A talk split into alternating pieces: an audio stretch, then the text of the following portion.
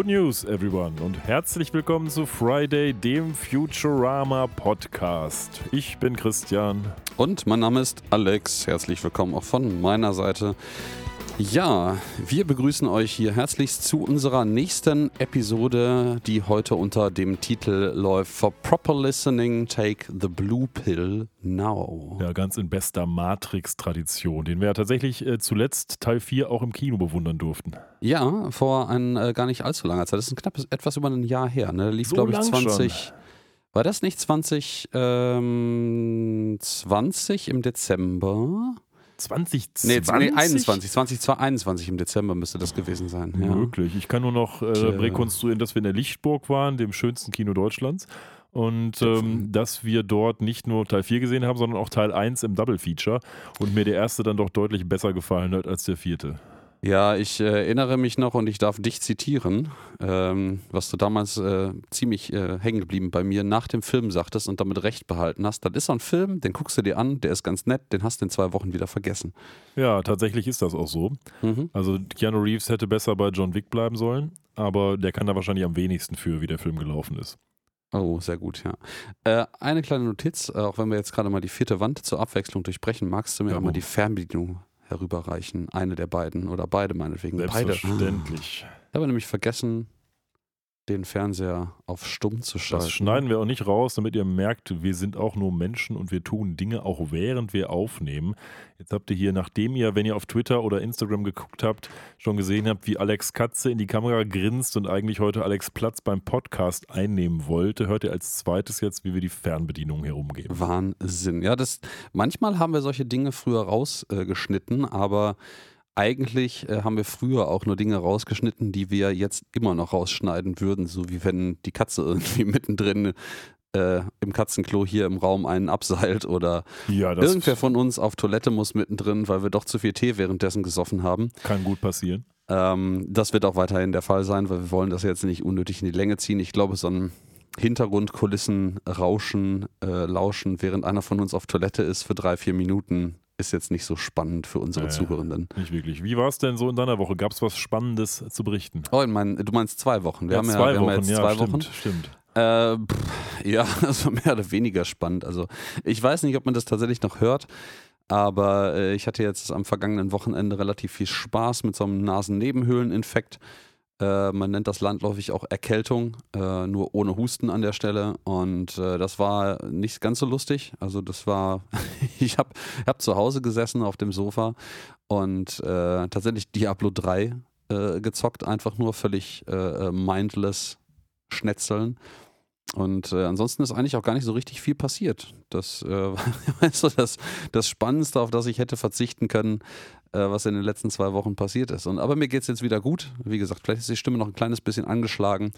Aber ansonsten bin ich wieder frisch. Und was geht bei dir so? Ich habe mir sagen lassen, der Hausbau geht voran. Ja, das ist ja quasi der, das Dauerbrenner-Thema, wenn man so will. Tatsächlich geht der Hausbau ganz gut voran. Wir haben heute tatsächlich die Küche fertigstellen lassen. Das klingt jetzt erstmal so, als wenn wir da quasi schon wohnen. Dem ist aber nicht so, denn wir haben noch nicht mal Strom.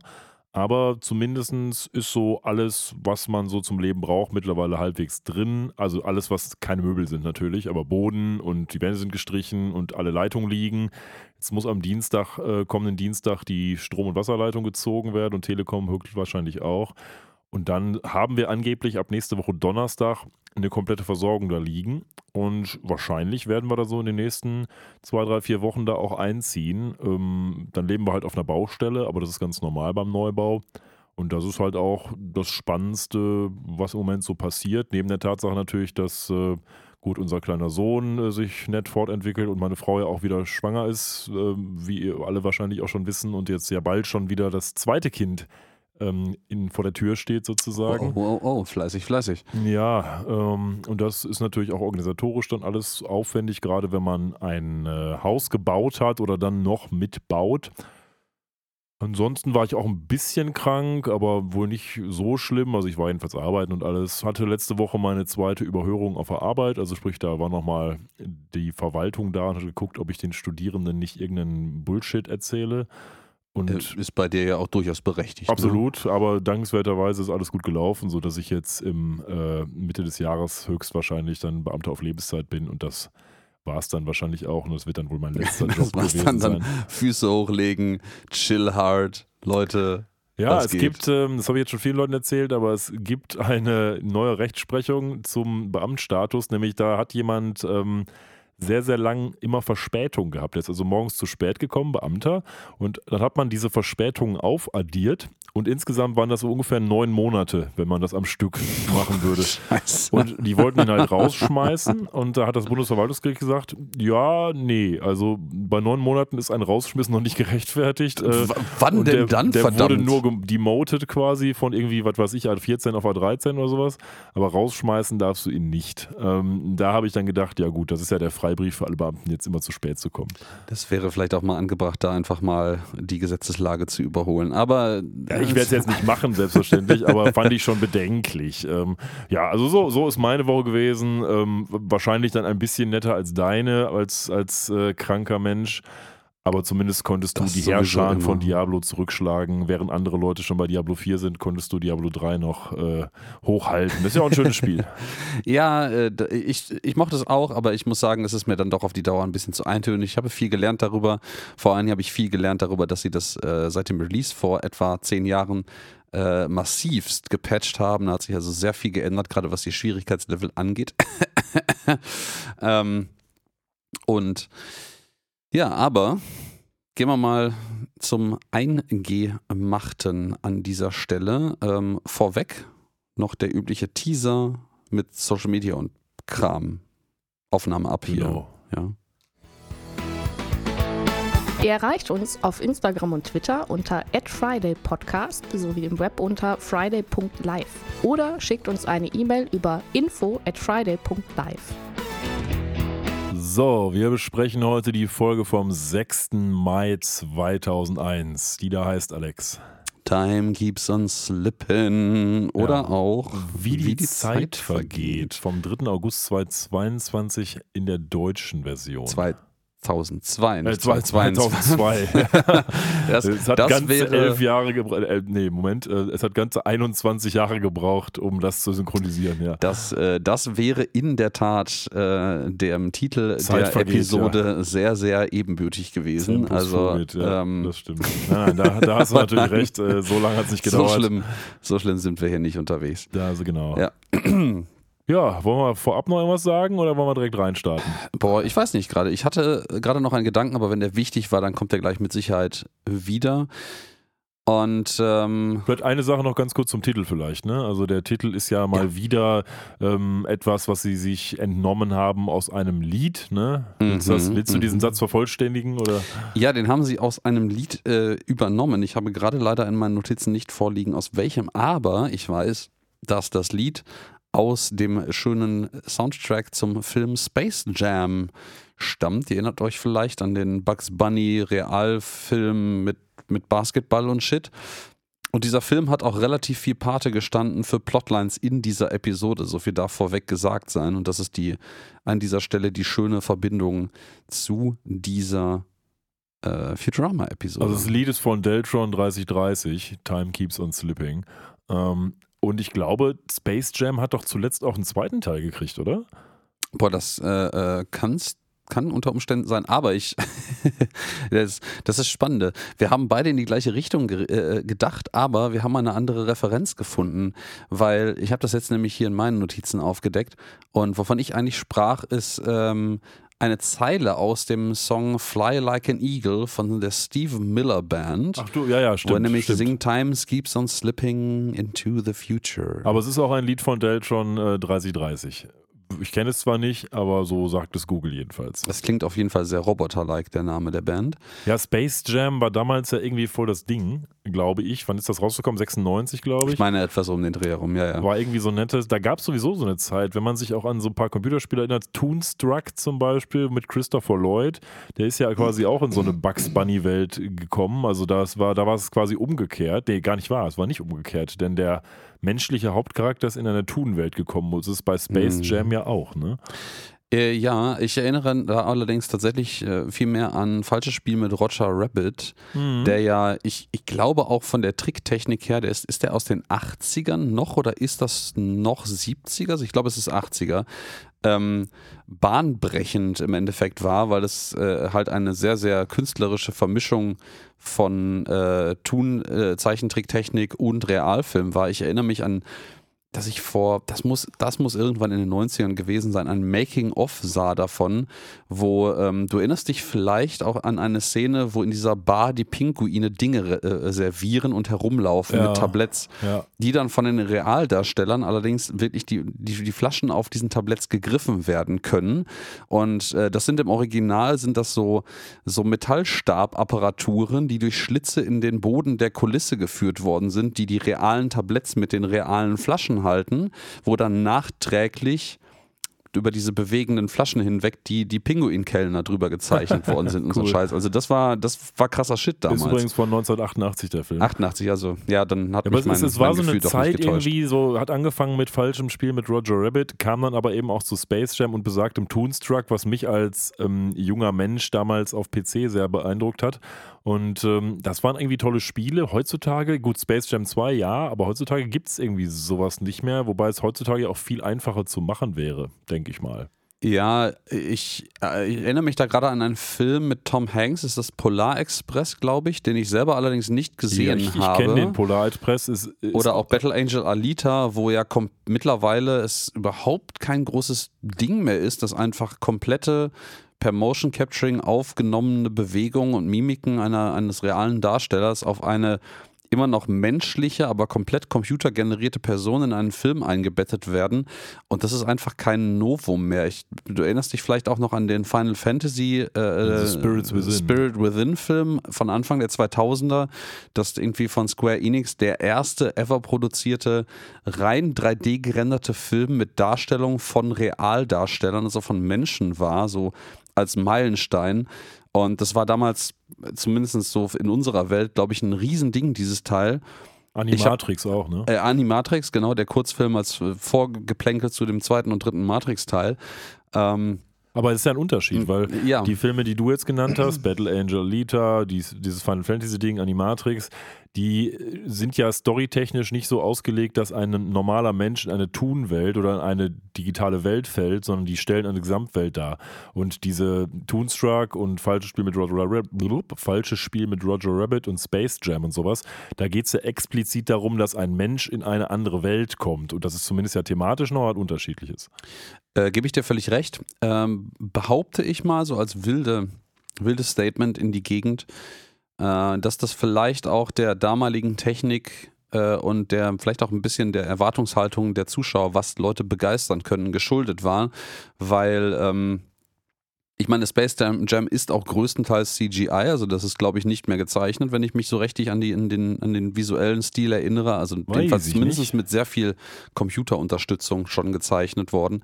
Und äh, ich glaube, das ist der Technik damals geschuldet gewesen, dass man diese Plotlines gewählt hat, weil man halt das nicht so miteinander verschmelzen konnte, dass das eine wie das andere aussieht oder man sich irgendwie visuell in der Mitte trifft, sondern dass diese beiden Welten halt sehr klar optisch voneinander abgrenzbar waren und man das quasi die Note zur Tugend gemacht hat und da eine Plotline draus gemacht hat, indem man sagt, hey, das sind jetzt einfach reale Personen, die in die Tun-Welt gezogen worden sind, Ja, während sein. man heute halt die technischen Möglichkeiten hat. Deswegen kam ich halt auch darauf, das zu vergleichen, weil das ja eigentlich die logische Fortentwicklung davon ist, die halt mit der Technik auch möglich geworden ist erst. Ja, das passt auf jeden Fall ganz gut. Wir unterhalten uns jetzt 2023 über diese Folge. 2021 gab es Space Jam 2 tatsächlich. Also wir sind nicht Mhm. so weit auseinander.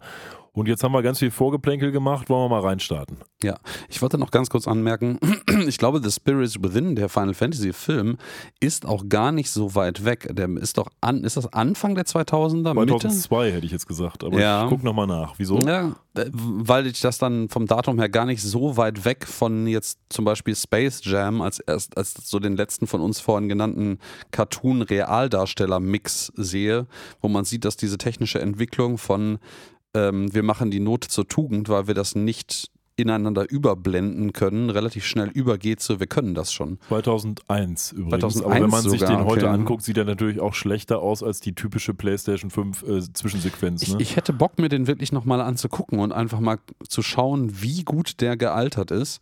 Ähm, da gibt es ja, da gibt's ja relativ, sagen wir mal, eine große Schere von Dingen, die auseinandergehen. Also mein, mein bis jetzt Positivbeispiel ist immer noch der erste Jurassic Park Teil. ja, aber der hat natürlich auch wenig mit CGI, also viel mit Handpuppen im weitesten Sinne zu tun. Äh, exakt das, aber der wurde damals halt als das, das CGI Computer Graphics Meisterwerk gefeiert, indem man halt damit es geschafft hat, die, die Dinosaurier zum Leben zu erwecken, während allerdings die meisten Darstellungen immer noch Animatronik in, in höchster Perfektion waren, was damals halt schon eine Technik war, die sehr perfektioniert war und der deswegen auch gut gealtert Genau. ist, weil man damals halt quasi nur mit dem ganz feinen Salzstreuer das CGI eingesetzt hat, während man, glaube ich, ab Mitte bis Ende der 90er und gerade so im Hinblick auf Matrix 2 bis 3, Anfang der 2000er, ähm, einfach vom Salzstreuer den Deckel abgeschraubt hat und das ganze Fass irgendwie auf, auf, äh, aufs Kino gedroppt hat. Also das beste und das Beispiel, sieht heute zum Teil echt scheiße das aus. beste Beispiel, das wir jetzt immer bringen, auch in unseren privaten Diskussionen, ist doch immer Langoliers. Ähm, weil Langoliers Oh Gott, ja. ist natürlich jetzt ein Fernsehfilm, keine Stephen Frage. Kings Strangoliers. äh, Strangoliers. Äh, Ja. Die sehen einfach heutzutage aus, wie als hätte ich die mit Paint gemalt und äh, das ist glaube- halt nicht krass gut gealtert. Ich glaube, die sahen damals aber auch schon scheiße aus. Das ist ja auch Ja, Mitte, Ende. 90er müsste das sein.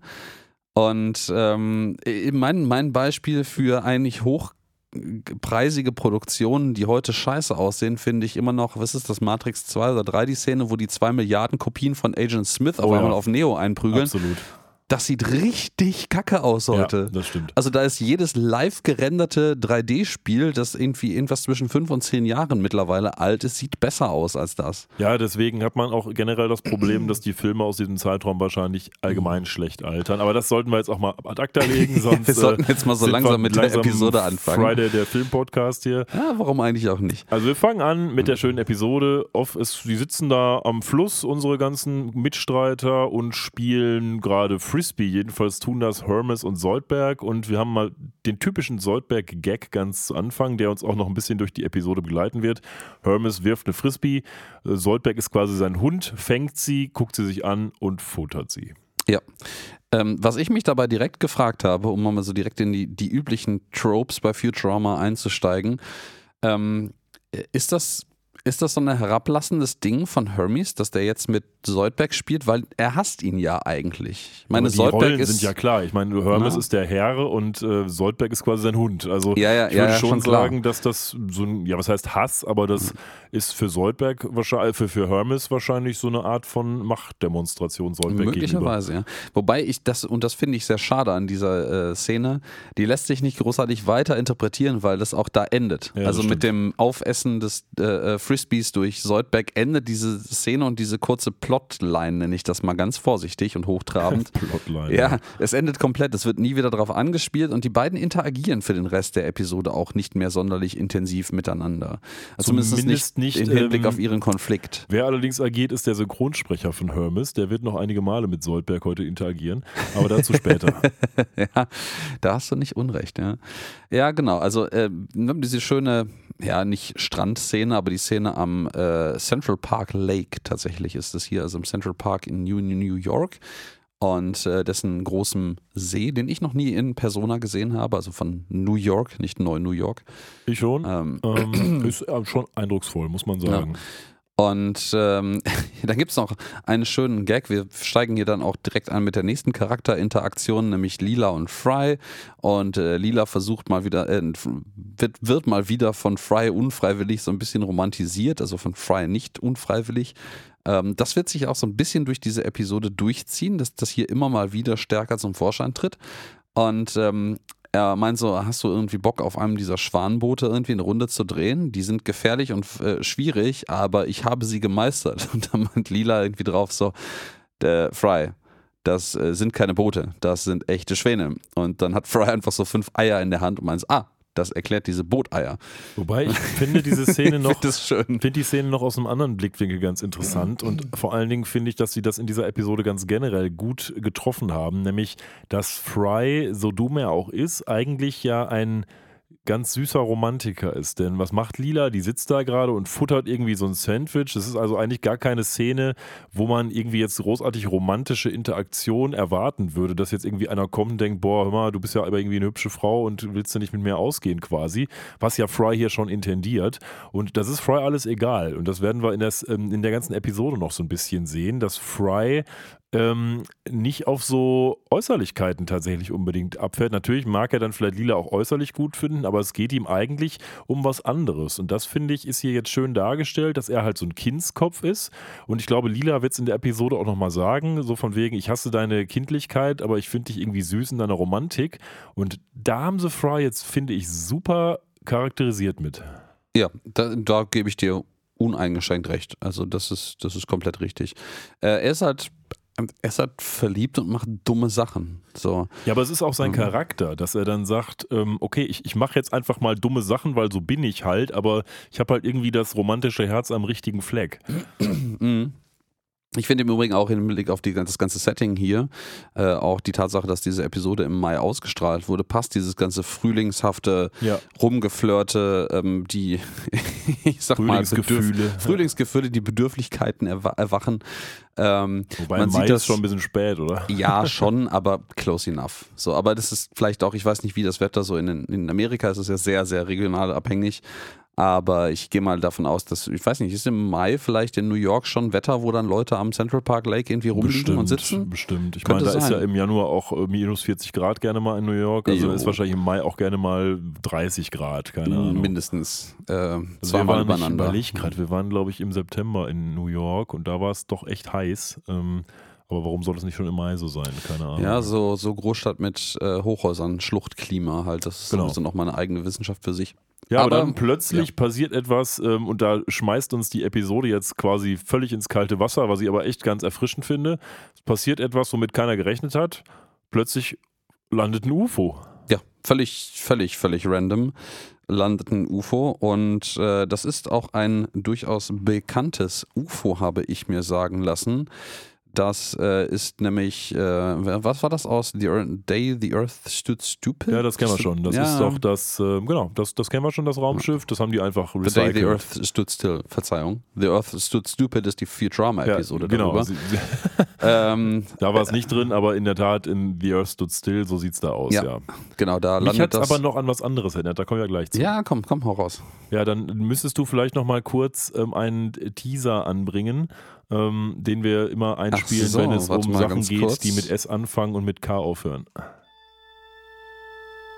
Die Star Trek-Anspielung der Woche. Also ich werde jetzt vorweg sagen, ob es jetzt wirklich eine Star Trek-Anspielung ist, wage ich sehr zu bezweifeln, aber mich hat es zumindest an einen Star Trek-Aspekt erinnert und bevor jetzt weitergeht, muss ich noch sagen, heute, wir nehmen diese Episode am Donnerstag auf, bevor sie ausgestrahlt wird. Heute ist übrigens First Contact Day, ähm, Star Trek First Contact Day. In 40 Jahren werden uns die Vulkanier besuchen, ähm, uh, uh. wie in First Contact Star Trek 8 gezeigt. Und in Star deswegen, ich sage das deswegen, weil ich jetzt auf Star Trek 8 komme weil ich finde, das UFO, was wir hier sehen, das hat jetzt ja so eine, es fährt ja so eine Planke quasi aus und diese Planke hat für mich totale Ähnlichkeit mit der Planke, die auf dem Raumschiff der äh, Vulkanier ausgefahren wird in Star Trek 8. Die haben nämlich auch so eine breite Tribüne quasi, wo sie dann runterlaufen. Die fährt in gleicher Art und Weise aus ihrem Raumschiff mhm. raus, das natürlich völlig anders aussieht, aber es hat mich total an diese Szene erinnert, wo Saffron Cochrane mit ähm, den Vulkaniern den ersten Kontakt mit Außerirdischen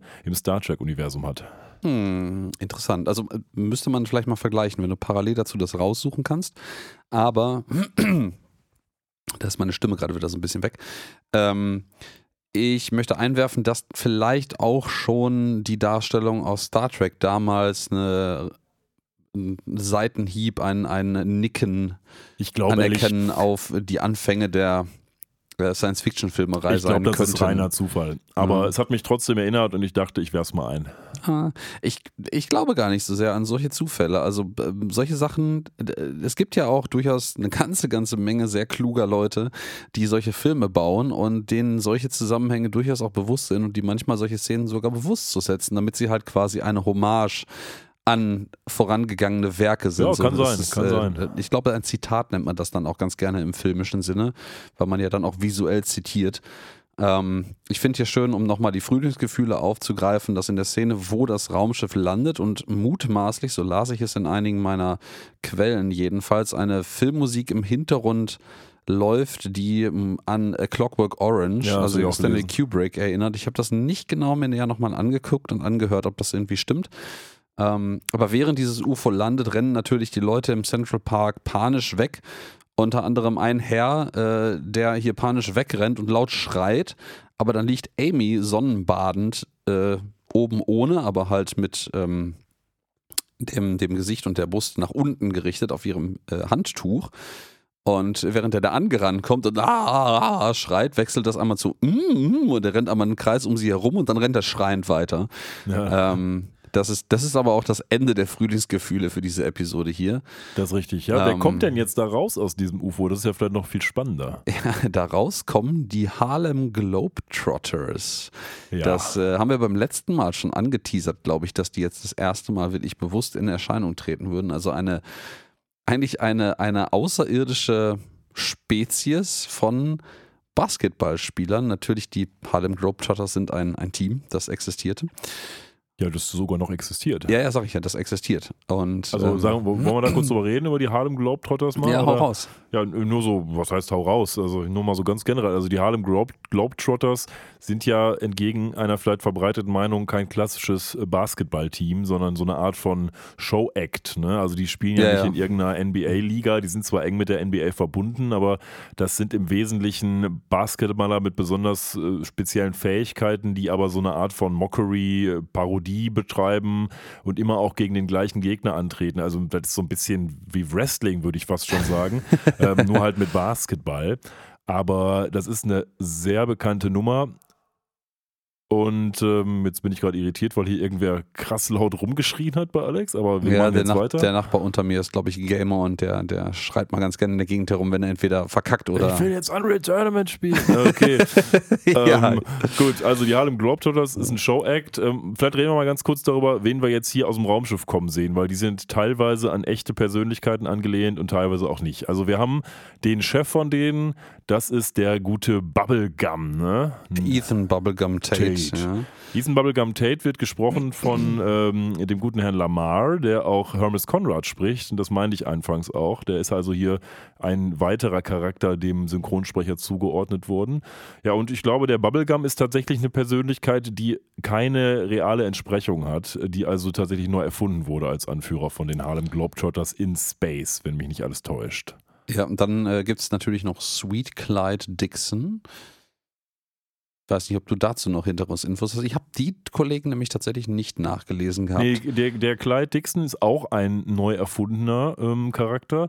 Allerdings gibt es dann ja noch zwei weitere Leute, die wiederum Leuten zugeordnet werden können, die es im tatsächlichen Leben sogar gibt. Den Curly Joe meinst So, du bestimmt? Curly Joe ist in der Tat jemand, den wir kennen, denn der ist benannt nach einem mittlerweile pensionierten Globetrotter, nämlich Fred Curly Neal. Und auf der anderen Seite Curly Joe, der seines Zeichens Comedian war. Also das ist so eine, so eine Mixtur aus zwei verschiedenen Leuten, einem echten Harlem Globetrotter und einem Comedian. Und wen haben wir noch als letztes dann? Äh, der fehlt in meiner Liste hier, weil witzigerweise steht hier nur Six Others. Nein, es gibt Six Others. Also ich habe hier noch einen weiteren und der heißt Goose. Und äh, der ist auch eine ähm, Variante eines tatsächlich existierenden Globetrotters, nämlich Hubert Gies Orsby. Und jetzt habe ich noch eine weitere Quizfrage für dich, Alex. Oh, heraus. Komm. Pass auf. jetzt Die, bin ich wir haben ja gespannt. in der Episode auch, ähm, werden wir noch sehen, dass die Harlem Globetrotters ähm, hin und wieder so Honorary Members aufnehmen. Denn Bender möchte ja jetzt in der weiteren Folge der Episode auch so ein, so ein Ehrenmitglied werden. Und die echten Harlem Globetrotters haben auch Ehrenmitglieder. Und jetzt darfst du vielleicht mal raten, wer, wer glaubst du ist ein Ehrenmitglied der Harlem Globetrotters. Es gibt so, ich weiß gerade nicht, so acht bis zehn, glaube ich. Und das sind echt teilweise großartige Persönlichkeiten. Kannst ja mal raten. Boah, also ich sag mal, mit Hinblick darauf, was wir hier jetzt gerade besprechen und die Tatsache, dass das offensichtlich eine Wrestling-artige Comedy-Truppe ist, würde ich fast sogar auch auf, äh, sind fiktive Charaktere auch mit dabei, sonst würde ich nämlich echte- Bugs Bunny nein, nennen nein, nein, nein, tatsächlich. echte, echte, echte ähm, größtenteils auch sehr bekannte Persönlichkeiten, Boah, die ich auch nichts mit Basketball zu tun haben. Ah, okay, äh, pff, keine Ahnung, äh, äh, Obama. Nee, Obama Ah, ist äh, verdammt. nicht dabei. Aber ähm, dafür jemand anderes, der in der Politik in der US USA tätig war. Heutzutage aber leider ein ziemlicher Schwurbelkopf geworden ist. Ähm, Nein, nicht Rudy Giuliani. ah, verdammt, das wäre jetzt mein erster Henry Tipp. Kissinger zum Henry Beispiel. Kissinger, okay. Henry Kissinger ist dabei, dann ähm, Den hatten wir doch bei Futurama auch schon mal bei der, bei der äh, Starship Troopers Episode, Ja, ja, wo er als sein. Vermittler auftritt, ne? Dann, wen haben wir noch? Whoopi Goldberg. Ähm, Oh, okay. Nelson Mandela, Mhm. Bill Cosby. Ähm, ich weiß nicht, ob der jetzt schon exkommuniziert wurde, aber Interessant. Magic Johnson ja. und äh, Papst Johannes Paul II. Ähm, also ist, ich nenne jetzt nur mal so ein paar. Fand ich ganz interessant. Äh, Äh, Hat das eine Vorgeschichte, wie die Leute da reinkamen und wie diese Auswahl funktioniert, weil das nach einer völligen random Ja. Auswahl an Personen aussieht? ich glaube, das ist so, wer eine Audienz kriegt, wenn die Harlem Globetrotters eine Audienz beim Papst kriegen, ist er danach halt Ehrenmitglied so. Das ist halt einfach so der Okay. Duktus wahrscheinlich. Also ich, ich Okay. weiß es nicht hundertprozentig, aber okay. ich fand es ganz interessant mal zu gucken, wer tatsächlich die Ehrenmitglieder sind. Ja. Bender reißt sich ja da später drum. Ja, oh ja, oh ja. Ja, nach ähm, unserem wunderschönen Exkurs, oder muss ich ja ehrenvollerweise anerkennen, Christians äh, Exkurs über die Details zu den Harlem Globetrotters, gehen wir mal wieder zurück, was denn hier in dieser Episode eigentlich passiert. Und zwar passiert da folgendes. Die Herrschaften landen hier auf der Erde mit ihrem äh, fancy Raumschiff und ähm, ja, was machen die? Stellen sich natürlich erstmal vor und äh, möchten dann einfach nur nach Ewigkeiten der, ähm, ja, der, des, des ähm, friedvollen Beisammenseins der Menschen und der Harlem Globetrotters die Menschen herausfordern in einem Match in Basketball. Und äh, dann ja, fragt der, ich glaube, der Professor als allen vorderst, weil unsere Planet Express Crew, hier als äh, unerschrockene und unerschreckbare Helden vorneweg stehen geblieben sind. Ja, sag mal, was steht denn eigentlich hier zur Debatte? Also, was passiert, wenn wir verlieren? Und da meinte so, nein, das Einzige, was passieren wird, wenn ihr verliert, ist nur die Schmach und die Schande der Niederlage über euch. Und ähm, lässt sich dann von seinem Kollegen einen Basketball zuspielen, der wie ein Globus der Erde aussieht und schmeißt den in den Mülleimer, der plötzlich vor ihm steht.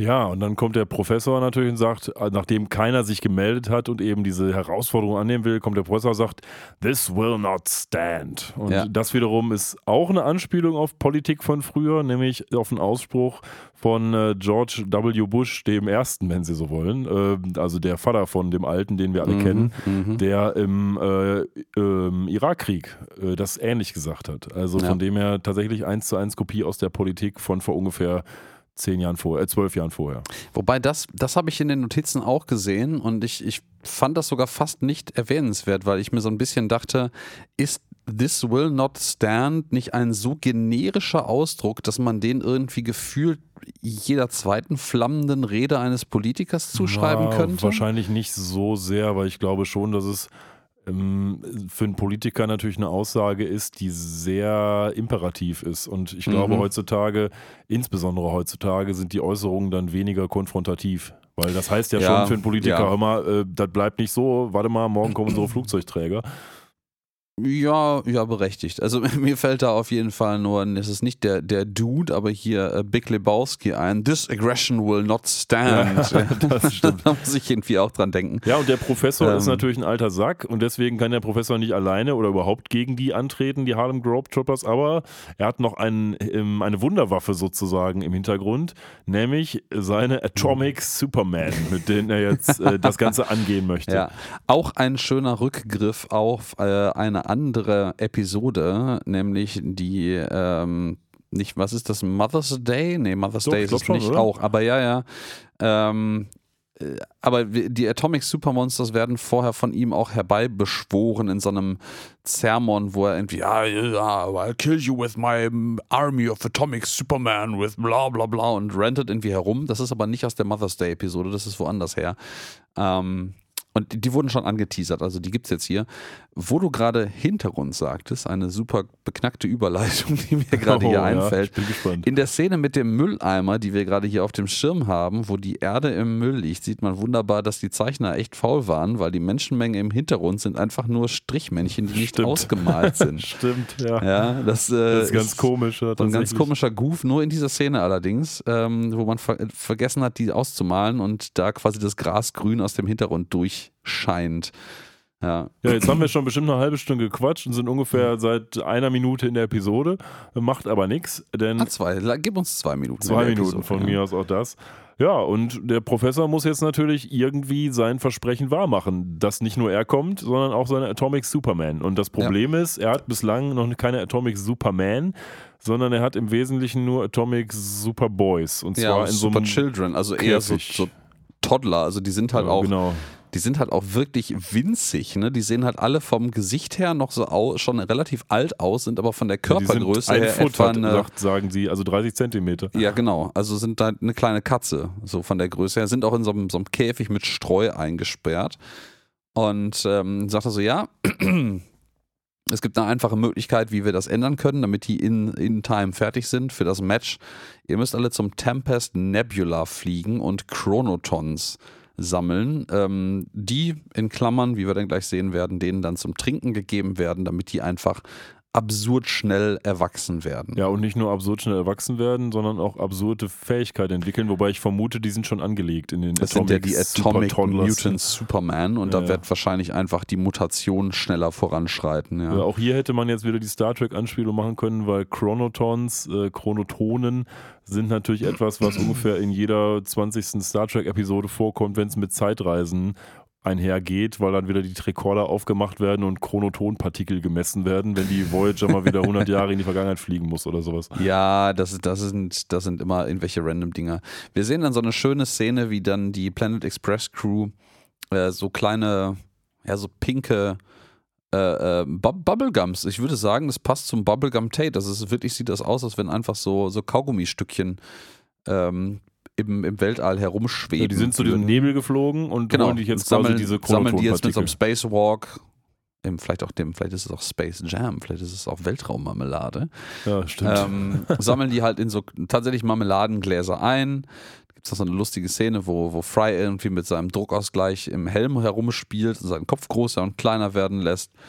Ähm, Und wir werden hier schon in recht inkonsistenter Art und Weise auf das Problem hingewiesen, was jetzt kommen wird, weil Lila pickt diese Partikel quasi mit so einer Weltraumpinzette, wenn man so will, und überall, wo sie die Partikel rausnimmt, entstehen so beleuchtend orange Löcher.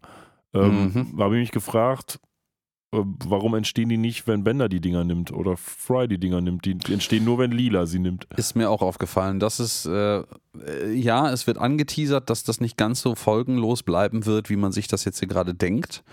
Aber es ist inkonsistent. Also, das, d- d- dass Bänder die halt auch in seinen Mund ausspucken und dann einfach, äh, nee, das, Das macht keinen Sinn. es macht keinen Sinn. Und es ist halt nicht mal, also man hätte wenigstens bei Friday, die ja mit so einer Pinzette, glaube ich, aus dem Weltraum pickt, die gleiche Animation einfach benutzen können. Bei Bender, die das, die, die, die verschluckt, okay, cool, hm, ja, kann ich, kann ich stehen lassen, dass man das da nicht umsetzt.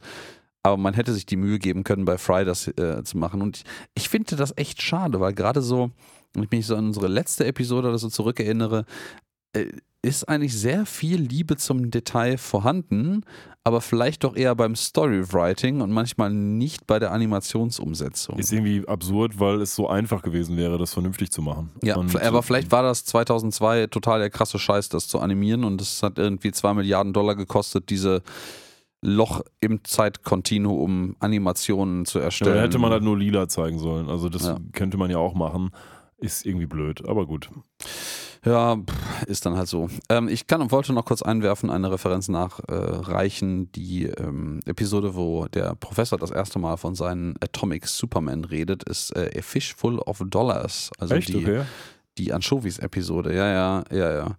Und, Aber man sieht sie ähm, da nicht, man hört nur von ihnen. Ne? Ja. Und, es, und diese Zeile aus, das auch eine Nachreichung, äh, diese Zeile aus The Fish Full of Dollars wiederum ist eine Referenz auf den äh, ähm, Film Bride of the Monster, wo Bella Lugosi sagt, I will show the world I can be its master. I will perfect my own race of people, a race of atomic Superman which will conquer the world. Wenn man sowas sagt, dann hat man es definitiv geschafft. Ja, ja, ja. Und äh, der, der Professor macht daraus, I dared to dream of my own race of atomic monsters, atomic Superman. Ja. Ja. Atomic Superman werden jetzt auch erschaffen, denn wir haben jetzt die Chronotronen eingesammelt, sind wieder Mhm, zu Hause. Die mhm. werden einmal in so einen schönen ja, Hamster-Shake gepackt, wenn man so will. In so eine Trinkflasche. Genau, der wird dann ans, an den Nünne Käfig dran, ne? gehangen, wo die Atomic Super Toddlers drin sind. Dann nuckeln die da alle dran. Ja, und dann passieren wundersame Dinge, Alex. Ja, dann passieren total wundersame Dinge. Die wachsen alle plötzlich riesengroß äh, und offenbaren ihre Superkräfte. Der eine kriegt halt einfach äh, fünf Arme, einen das davon ist- auf dem Rücken. Das ist Armo. das ist Armo. Also der heißt Armo, der Typ. ja, dann gibt es äh, den Typen mit der Kanone in der Brust. das ist Torias, warum auch immer. Äh, äh, Thorax, keine Ahnung. das könnte sein, stimmt, ja. Ja. Hm. Dann gibt es einen Typ, der wird zu so einer Spinne. Ja, das ist ähm, Arachneon natürlich. Ja, dann gibt es den einen Typen, der, der, der tatsächlich zuerst kommt, der einfach unfassbar lang, äh, lange Gliedmaßen hat, also verlängerbare Der Gliedmaßen. heißt Grotrian. Wahnsinn. Und dann gibt es den Typen mit den Laseraugen. Ja, wie heißt der natürlich? Laser. Lazar. Ja, Lazar. Der. Oder La La Laso, Lazar, irgendwie sowas. Warte mal, we will, pun we will hit them with our lasers. Ja, auf jeden Fall ähm, strange, insbesondere der Typ mit der Kanone. Ähm, bei den anderen okay, aber der Typ mit der Kanone ist irgendwie, hm, gut. Auf jeden Fall ist Ja. der Professor happy. Äh, Das, das, das, das kam aber vorher auch schon mal vor. In einer vergangenen Episode wurde irgendwie vorgeschlagen, dass man irgendwelchen, ein- dass, dass Fry irgendein Problem lösen könnte, wenn der Professor ihm einfach eine Kanone in die Brust implantieren würde. Das hatten wir auch schon mal. Scheinbar ist das also so ein Futurama-Ding, okay.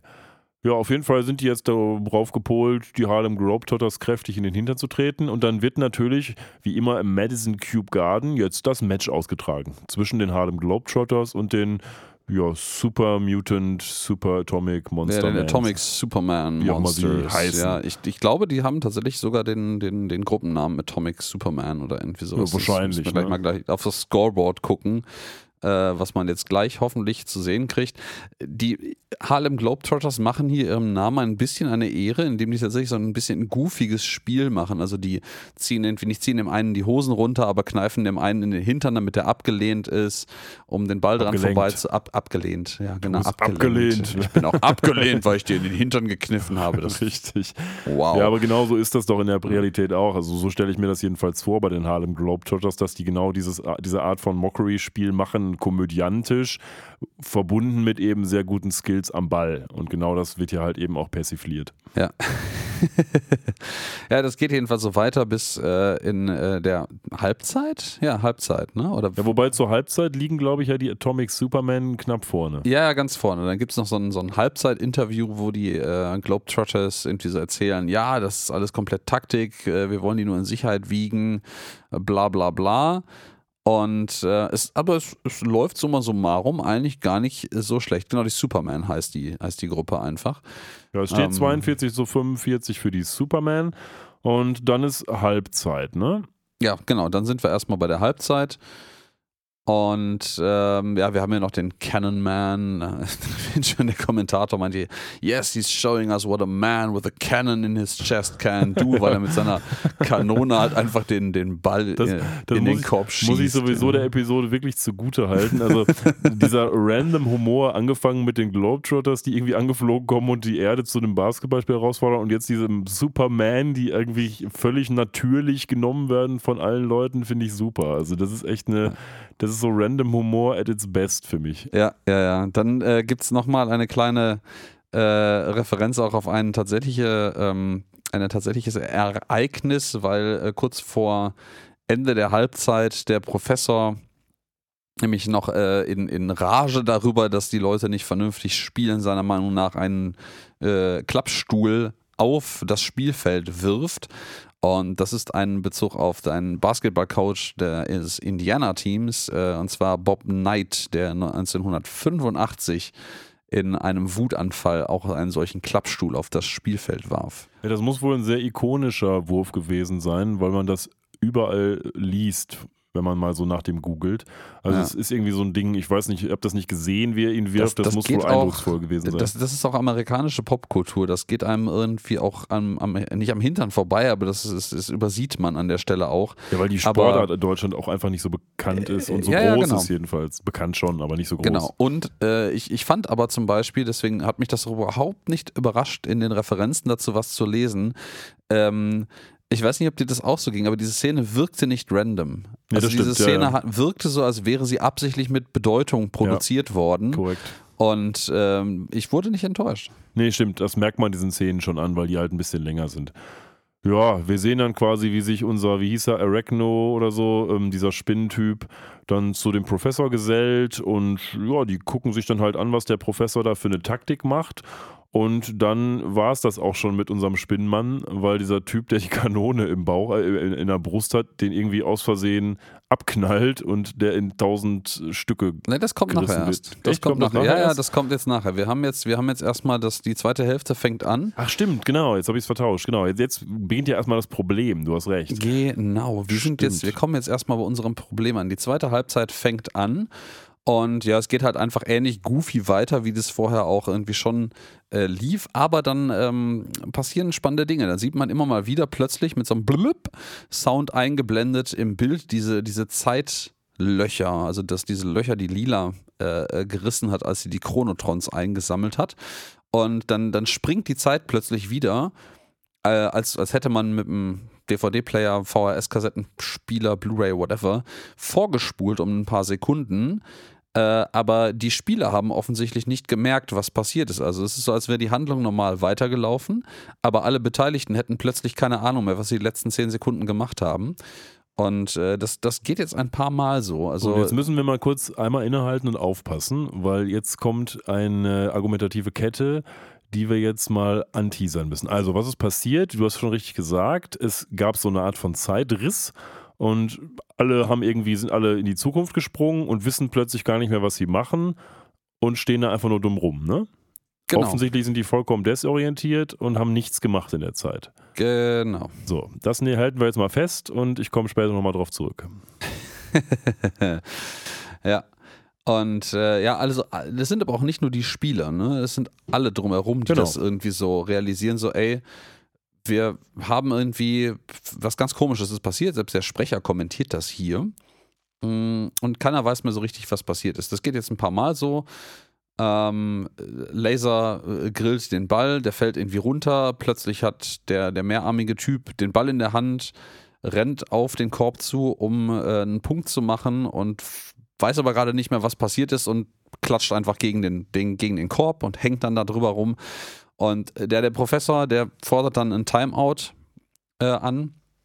Man sieht hier nochmal ganz kurz, dass der Referee im Übrigen ein äh, offensichtlich einer aus, aus Kiffs Ja. äh, Stamm äh, ist, Stamm. der allerdings äh, seine allerdings komplett bündig so ein schwarz-weiß gestreiftes äh, nicht Hemd anhat, sondern wir haben ja irgendwann gelernt, dass Kiff tatsächlich äh, in der Lage ist, äh, äh, Tarnung anzunehmen, ähnlich Ja. wie einem Chamäleon. Das heißt also, der ist eigentlich nackt, aber hat sich wie so ein Referee halt in schwarz-weiß gestreift äh, getarnt. Ja, und dann gibt es ein Timeout und der Professor versammelt seine Jungs vor sich und jetzt kommt, glaube ich, die Szene, die ich vorhin meinte. ne? Genau, die kommt jetzt, äh, die kommt jetzt gleich. Und der Professor meint irgendwie so, ja, also die, die Zeit springt irgendwie einfach vorwärts, wie so eine Nadel auf einem Plattenspieler. Und äh, dann wird einmal konferiert. Und ja, dann ist noch ein dummer Witz irgendwie, dass das äh, Amy am Spielfeldrand in einem knappen Outfit sitzt und meint, was, was, was verursacht das? Das ist etwa mein Outfit. Oh, ich bin ein kleines, niedliches Mädchen. Ähm, aber das beachtet eigentlich keiner. Und äh, dann mutmaßt der Professor schon so, das muss irgendwas mit den Zeitpartikeln zu tun haben, die ich hier benutzt habe. Und dann kommt der Moment, wo er quasi offenbart, äh, dass Zeit und Raum hier sich auseinanderreißen aufgrund dieses ähm, Vergehens, was ich äh, äh, getätigt habe oder habe tätigen lassen. Und darüber erschreckt sich der Kanonenmann so sehr, dass er den, den Spinnenmann mit einem Basketball erschießt und quasi ja nur noch auf dem Fand ich auch gut. auf dem Whiteboard, was da oder Flipchart, was da rumsteht, einfach nur so einen grünen Matschfleck hinterlässt. Ja, und das dann- bringt uns noch zu einem weiteren Problem, nämlich nicht nur, dass die die, haben Zeit jetzt kaputt keinen ist. fünften Mann Sie mehr. haben keinen fünften Mann mehr und wer bietet sich dann als bester fünfter neuer Mann an? Natürlich Fry. Ja, natürlich Fry. Ja, wo wir bei Teil 2 des ähm, ja, äh, Flirtens zwischen Lila und Fry sind, weil er direkt auch sagt, ich möchte das Lila zeigen, wie ich äh, ähm, hier, wie toll ich spielen kann. Ich finde das geil, dass, dass er auch in der Serie, äh, in dieser Episode spezifisch ständig auch die vierte Wand durchbricht, indem er den Leuten halt ankündigt, was er gerade macht und vor Lila sagt, dass er das jetzt nur macht, um Lila beeindrucken zu wollen. Ja, ne? das stimmt, das stimmt. Wobei ich es eigentlich auch so ganz in Character von ihm finde. Also, Es ist total in Character, aber es ist halt auch einfach dumm. ja, deswegen ist es ja in Character.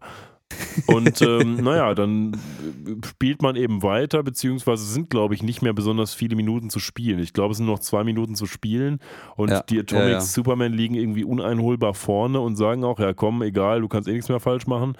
Und dann gibt es wieder so einen Time-Rip und plötzlich liegen die Harlem Globetrotters irgendwie mit 200 Punkten vorne und Fry steht da und hat offensichtlich irgendwas gemacht, was dazu geführt hat. Ne? Ja, ja. Das, das wird sich im Übrigen die Episode jetzt weiterhin so durchziehen. Ne? Also da passiert aber irgendwas total Absurdes und dann werden Situationen, die eigentlich vorher okay sind, in was völlig absurd Auswegsloses gewandelt. Ja, und ne? meistens ist eben Fry der Übeltäter. Ja, ja, ja. Die Globetrotters gewinnen noch 244 zu 86. Wie Ähm, auch immer. Ja, wie auch immer. Ich, keine Ahnung, man müsste eine ganze Menge Körbe werfen, glaube ich, um auf diesen Punktestand Das ist zu kommen. wahrscheinlich, du müsstest wahrscheinlich in einer Sekunde irgendwie, weiß ich nicht, wie viele Punkte machen, damit das Ja. überhaupt irgendwie funktioniert. Dafür bin ich jetzt gerade nicht. Ich muss, ich habe tatsächlich parallel noch versucht, so low-key nachzulesen. Wird Basketball wirklich in Halbzeiten gespielt? Boah, ich war schon mal bei einem Basketballspiel. Ich hätte jetzt, weiß ich tatsächlich gar nicht. Ja. Ich hätte jetzt gesagt in, in Vierteln, aber ich bin nicht hundertprozentig sicher. Weil ich meine mich nämlich, dass die in der Episode von Halbzeit sprechen. Deswegen habe ich das nämlich übernommen. Aber ich bin mir gerade gar nicht mehr so hundertprozentig sicher. Deswegen ähm, vielleicht mal lieber auf Nummer sicher gehen, was das angeht. Ich glaube, Eishockey wird in Dritteln gespielt, oder? Oder, oder äh, keine Ahnung. Ist, egal. Hier ähm, steht, die tatsächliche Dauer des Spiels beträgt in der Regel 80 bis 100 Minuten. Nach jedem Viertel und jeder Verlängerung gibt es eine Pause von zwei Minuten. Die Halbzeitpause nach dem zweiten Viertel dauert 15 Minuten. Also Okay, dann macht es also Sinn, Viertel, dass die aber es gibt eine Halbzeitpause hier. Halbzeitpause, Okay, die ja. länger ist. Ja, okay, perfekt. Dann ähm, wieder was gelernt. spare ich mir jetzt allerdings das Ausrechnen, wie viele äh, Punkte die machen müssen, wenn sie ständig Dreier werfen. Ja, viele. ähm, viele. äh, ja, so roundabout so 80. Ja? Ja, unmöglich auf jeden Fall. Auf, naja, wie auch immer, also jetzt ist ein Dark Day for Humanity, sagt der Sprecher, denn we have been beaten in basketball. Ja, genau. Und äh, die The Mockery is strong here. Also die Harlem Globetrotters sind auch, yeah, that's how we do it. Ah, ah, ah, bitches, wir haben euch, ja. Und ihr seid alle Idioten des größten Kalibers. Das muss ich mir mal merken für meine Studierenden. Ja. wenn, mal, wenn mal eine Prüfung scheiße gelaufen ist, ja. Ja. Und ähm, ja, Lila beschwert sich irgendwie, dass jetzt alle Planeten irgendwie dumme deine Mutterwitze über die Erde machen werden.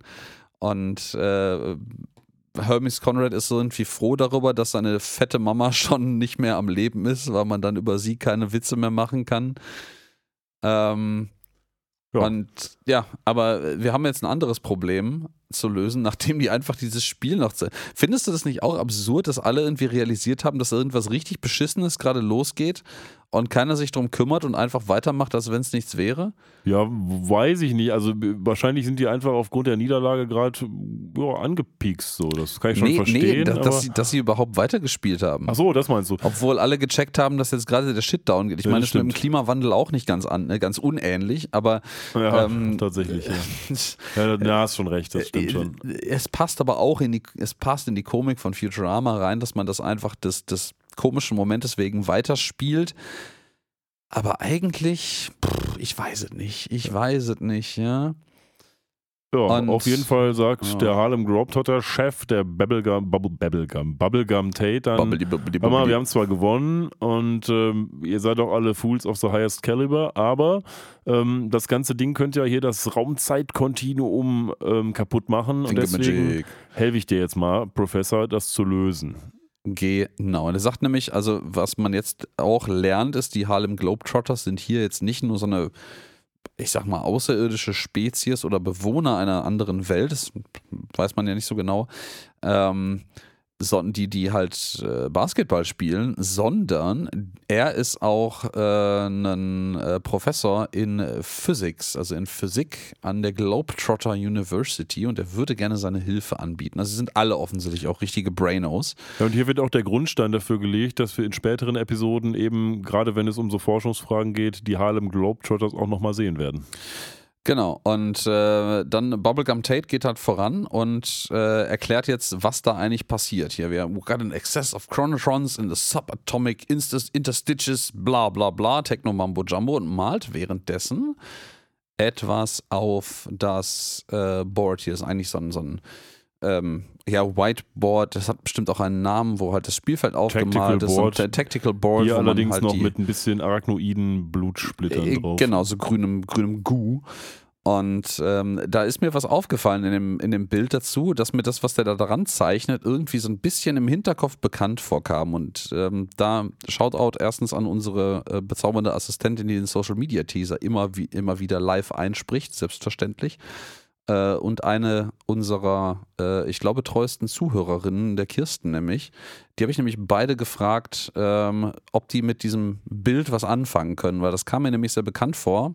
Und mein erster Gedanke war irgendwas mit Chemie und Säuren. Und die beiden sind nämlich Lebensmittelchemiker bzw. Pharmazeuten, äh, respektive. Und ähm, ich bekam die Antwort zurück, dass es möglicherweise irgendwas mit Säuren zu tun haben könnte, was er da äh, zeichnet, weil das irgendwie ein H-Atom, also ein Wasserstoffatom ist, was in, zu einem H-Plus-Ion wird und ein O2, was in ein positiv und negativ geladenes äh, Sauerstoffatom übergeht und dann an noch ein weiteres H, was dazukommt und H2O bildet. Ähm, die wahrscheinlichste Antwort darauf, die von Kirsten kam tatsächlich, ist aber, das ist eine Knallgasreaktion. Also Wasserstoff und Sauerstoff machen Bumm und werden zu Wasser. Die Frage ist nur, was hat das alles mit Chronotonen zu tun? Überhaupt nichts. Ja. Selbst wenn es irgendwas, weil da unten ist noch so eine OH-Gruppe irgendwie dabei, äh, deswegen hat mich das ein bisschen irgendwie an Säuren und Basen in, erinnert, aber ähm, da bin ich auch nicht vom Fach, deswegen frage ich dafür andere Leute, aber es hat mit, mit Physik und, und vor allen Dingen mit irgendwas peripherem Raumzeit-Kontinuum Geblaber überhaupt nichts zu tun einfach. Gut, also warum nicht? Dann haben wir jetzt also eine Tafel mit Spider-Goo und ein paar Knallgas-Reaktionszeichen und da stehen jetzt alle vor, die schlausten Köpfe der Galaxis hier und erzählen sich was. Okay. Ja, exakt. Also ich, äh, ich finde ja schön, dass sie da irgendwas gemacht haben und es macht auch den Eindruck, dass es nicht vollkommen random ist, aber ähm, das erinnert mich so ein kleines bisschen an so Darstellungen von Hacking und, und Computerzugriff allgemein in diversen Filmen, gerade so Hollywood-Action-Blockbuster, wo dann äh, der, der Profi-Hacker irgendwie da sitzt und mit seinen neuen Ellipsoid angeordneten Monitoren krasse Scheiße macht.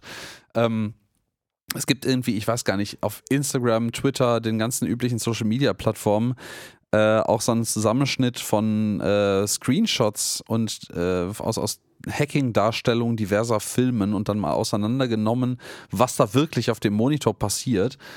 Und es ist, es ist herrlich. Es Also ist mir einfach fällt da immer nur so ein Schwachsinn. Passwort Swordfish ein. Den habe ich ja gerade auch zitiert. Ja, ja, aber ansonsten habe ich jetzt nichts. Aber es gibt es auch natürlich in anderen Gruppen, auch bei Jura. Ich meine, wie viele Hackers Gerichtsverhandlungen muss man sich angucken, wo es immer nur darum geht, wer am lautesten Einspruch schreit und solche Geschichten. Also, ist das im amerikanischen Recht nicht so? äh, ich, ich glaube nicht. So, hast du erst mal die ersten, die ersten fünf Semester lernst du erstmal laut zu Ja, reden. genau. Order! Ja, und Ja, dann- ähm, im Informatikbereich lernt man natürlich erstmal auf grün schimmernden Monitoren mit einem Hoodie und so, so. Pennerhandschuhen und einer Sonnenbrille zu coden. Du musst ja, erst dann so die, die. Sonnenbrille musst du dir dann so wie so eine Anime-Figur hochschieben, so dann das einmal so blitzt über die. Ja, ja, das, das ist auch, das ist auch direkt äh, äh, Drittsemester-Vorlesung. Wie sorge ich dafür, dass die Reflexion vom Monitor in meiner Sonnenbrille Genau. cool aussieht? Genau. Von Ja, allen das ist acht wichtig. Monitoren meinst du? Wichtig, äh, allen acht Monitoren, genau. Das ist nämlich die Kunst daran. Ja, während die da vor ihrem Board stehen, kommt plötzlich der Typ, dem die Halle gehört, an und sagt: Hör mal, Jungs, ist ja alles schön und gut, was ihr hier treibt. Aber ihr müsst jetzt mal langsam raus, weil wir müssen die Halle jetzt fertig machen, weil irgendwie Dienstag kommt der Zirkus. Und, und dann Ja. plötzlich macht es RIP. Und Und kommt einfach so ein Elefant durch die stehen die Szene da immer getrötet. noch ja. und dann kommt der Elefant, der Zirkus ist da und hier ist Exhibit 2 übrigens. Ähm, die haben sich offensichtlich ja rein gar nicht vom Fleck bewegt, während die Umgebung um sie herum sich schon bewegt hat. ja, ja, ja, So, ja. ähm, das halten wir auch nochmal fest. Es ist, es passt aber ein kleines bisschen, um dem, was du wahrscheinlich später sagen möchtest, vorzugreifen, weil ja auch nachher sogar spezifisch gesagt wird, dass nur einzelne Zellen, nenne ich das mal so, also einzelne Teilbereiche random in der Zeit springen. Vorwärts. Ja, aber das ist springen, das, nicht random. Aber ich komme da später nochmal zu. Okay, okay, okay. Ähm, ja, aber die gehen jetzt alle wieder nach Hause und äh, gucken jetzt im Fernsehen, wie unsere beliebte Nachrichtensprecherin äh, sagt so, ja, hier, ähm, Shit is on fire, die Zeit springt irgendwie random vorwärts. Details dazu gibt es in den Nachrichten ab 11 und dann springt die Zeit wieder und das sind die Nachrichten um 11. Frage: Ja, Wo ist eigentlich Morbo? ähm, Also Linda ist ja hier alleine jetzt in den Nachrichten. Das weiß ich gar nicht so genau. Aber ja, vielleicht haben sie, weiß ich nicht, vielleicht war der in Urlaub oder so. Vielleicht ist der Synchronsprecher nicht da gewesen. Ja, Aber- vielleicht auch das. Ja. Ja, Wobei ich mich gar nicht weiß, wer den spricht. Aber sonst sind die immer Ja. zusammen gewesen, oder? ja, und man springt hier auch tatsächlich rüber über die eigentlichen Nachrichten, was jetzt hier so berichtet wird über diese Zeitsprünge. Und es ist nur The Unexplained und dann springt man auf ein die Entertainment News, wo die Singerin Wendy ähm, quasi eigentlich vorgestellt wird als der neue Shootingstar. Das wird nicht mehr ganz gesagt, aber das ist das Innuendo hier. Und dann springt sie wieder vorwärts und ha, hat äh, drei Grammys gewonnen. Und äh, dann springt sie nochmal vorwärts und wurde irgendwie tot in ihrer Badewanne aufgefunden. Und kleine Popkulturreferenz, man sieht hier am Anf an der ersten Einstellung sieht man ein blondes Mädchen irgendwie hockend auf dem Boden sitzen auf ihrem Albumcover und das ist ganz offenkundig eine Anspielung auf äh, Britney Spears, Ja, ja. die das, auf das dem stimmt. ersten Albumcover nämlich auch genauso unschuldig lasziv Anführungsstrichen äh, da herumsitzt. Die ja auch wahrscheinlich um die Zeit gerade so ihre Hits rausgehauen hat, oder? Oder war das früher? Oh boy, ich, das war Ende der 90er, so 98 oder irgendwie sowas. Ähm, wobei ich, da, da ist mir auch so eingefallen, ne, wenn das, ich habe keine Ahnung, was so aktuelle Popkultur angeht, gerade so Richtung Teenager-Geschichten und vielleicht gleichaltrigen Pop-Phänomenen. Aber als ich dann gerade gesagt habe, irgendwie so sich so, so lasziv inszeniert da rumhockt, was glaube ich auf dem Originalcover mit dem ganzen Schulmädchen, Röckchen-Outfit und sowas ja irgendwie schon durchaus Absicht war, ist, die war einfach fucking 15, als, da, als das inszeniert wurde. Ja, ja. Und- so. Übrigens von 98, Hit Me Baby One More Time. Schwierig, sag ich mal. Ja, da Mhm. waren die beiden noch jung, äh, Britney Spears und Christina Aguilera. Das war ja so die Zeit, wo die beiden irgendwie da Ja, so ja, groß ja, geworden die sind. sind ja auch beide irgendwie in dem Disney Kids Club Gedönse irgendwie da äh, ähm, entdeckt worden und äh, sind ja auch alte Bekannte gewesen schon. Ja, ja, in der Tat. Ja, das geht dann vorwärts und ähm, wie, die sind, wie du schon gesagt hast, die wurde dann am spätesten, am, beim, bei der letzten Nachrichtensendung hat man sie dann tot aufgefunden quasi. Und das bestärkt den Professor darin zu sagen, hör mal, wir müssen jetzt mal zusehen, dass wir das Ganze wieder hinkriegen. Was im Übrigen nochmal angemerkt auf die ähm, Popkulturreferenz Britney Spears eine Prophezeiung ist, die nicht eingetreten ist. Tatsächlich Die nicht, nee. Futurama damals offensichtlich so low-key getroffen hat. So die junge, mittlerweile nicht mehr so junge Dame, lebt ja noch. Also sie hat es best, nach bestem Wiss, Gewissen, glaube ich, versucht, dass diese Prophezeiung eintritt, aber es hat, es hat nicht funktioniert. Ach ja, ähm, willkommen äh, beim düsteren Podcast mit äh, Alex und Christian, wo äh, echt, echt dystopische Zukunftsaussichten mit einem lachenden und einem weinenden Auge dargestellt werden. Ja, und jetzt geht der Subplot von Bender los, nämlich Bubblegum Tate ist da immer noch fleißig am äh, Formelschreiben. Während er dribbelt. Während er dribbelt mit seinem Ball und dann kommt Bender an und sagt, hör mal, kann ich nicht vielleicht irgendwie ähm, den Harlem Globetrottern auch beitreten? Ich finde dich ja total super. Ja, und er lehnt das eiskalt ab. Mhm. Ist übrigens ein Subplot, der irgendwie zu nichts führt, finde ich am Ende, aber da kommen wir gleich nochmal drauf. Ja, das wird so random, man fügt irgendwie Bänder ein in den Dingen. Schön an der Szene finde ich und da, äh, ich kann mir nicht vorstellen, dass man das im Deutschen irgendwie übersetzt gekriegt hat. Ähm, fragt Bubblegum halt nach, so, do you mind if I dribble while I work? Weil das, das, Dribbeln ihn halt konzentrieren lässt und dann ähm, kommt der Professor so an, if you don't mind if I do too und sabbert halt. Also dribbeln heißt ja auch sabbern. Ähm, Ja, das werden sie wahrscheinlich nicht. Ich weiß, müssen wir eigentlich mal gucken. Wie man, uns wird ja immer vorgeworfen, wir gucken uns die deutsche Übersetzung nicht an. Das stimmt auch. Ähm, wer wirft uns das denn vor? Nein, ich habe keinen Vorwurf. Ich habe nur mal gehört in den Kommentaren bei Twitter, dass es jemand gesagt hat, dass wir uns irgendwie gar nicht ja mit der deutschen Synchro auseinandersetzen. Das stimmt ja, Ja. auch. Ähm, aber tatsächlich haben wir es wieder mal vergessen. Ja, äh, vollkommen richtig an der Stelle. Aber ich möchte dazu einwerfen auch, bei dem ganzen Gelaber und Cross-Referenzen und Abschweifungen, die wir immer mal wieder erfahren und der mittlerweile standardmäßig sich einpendelnden Episodenlänge von knapp unter zwei Stunden nur, ähm, ich weiß nicht, ob wir das noch verpackt kriegen würden, wenn wir jetzt auch noch anfangen, auf die Unterschiede zwischen der deutschen und der englischen Synchronisierung einzugehen. Ähm, dann äh, überschreiten wir regelmäßig die Zwei-Stunden-Marke, würde Ja, ich behaupten. Ich wollt weiß nicht, ob unsere Zuhörer. das? Ja, danke. Dann Ähm, schickt uns eine Nachricht. Wenn ihr das wollt, kein Thema. Aber ähm, wir wollen euch auch nicht zudröhnen mit Zeug, das ihr total langweilig findet. Exakt, das wollte ich gerade auch anbringen. Du äh, nimmst es mir aus dem Munde.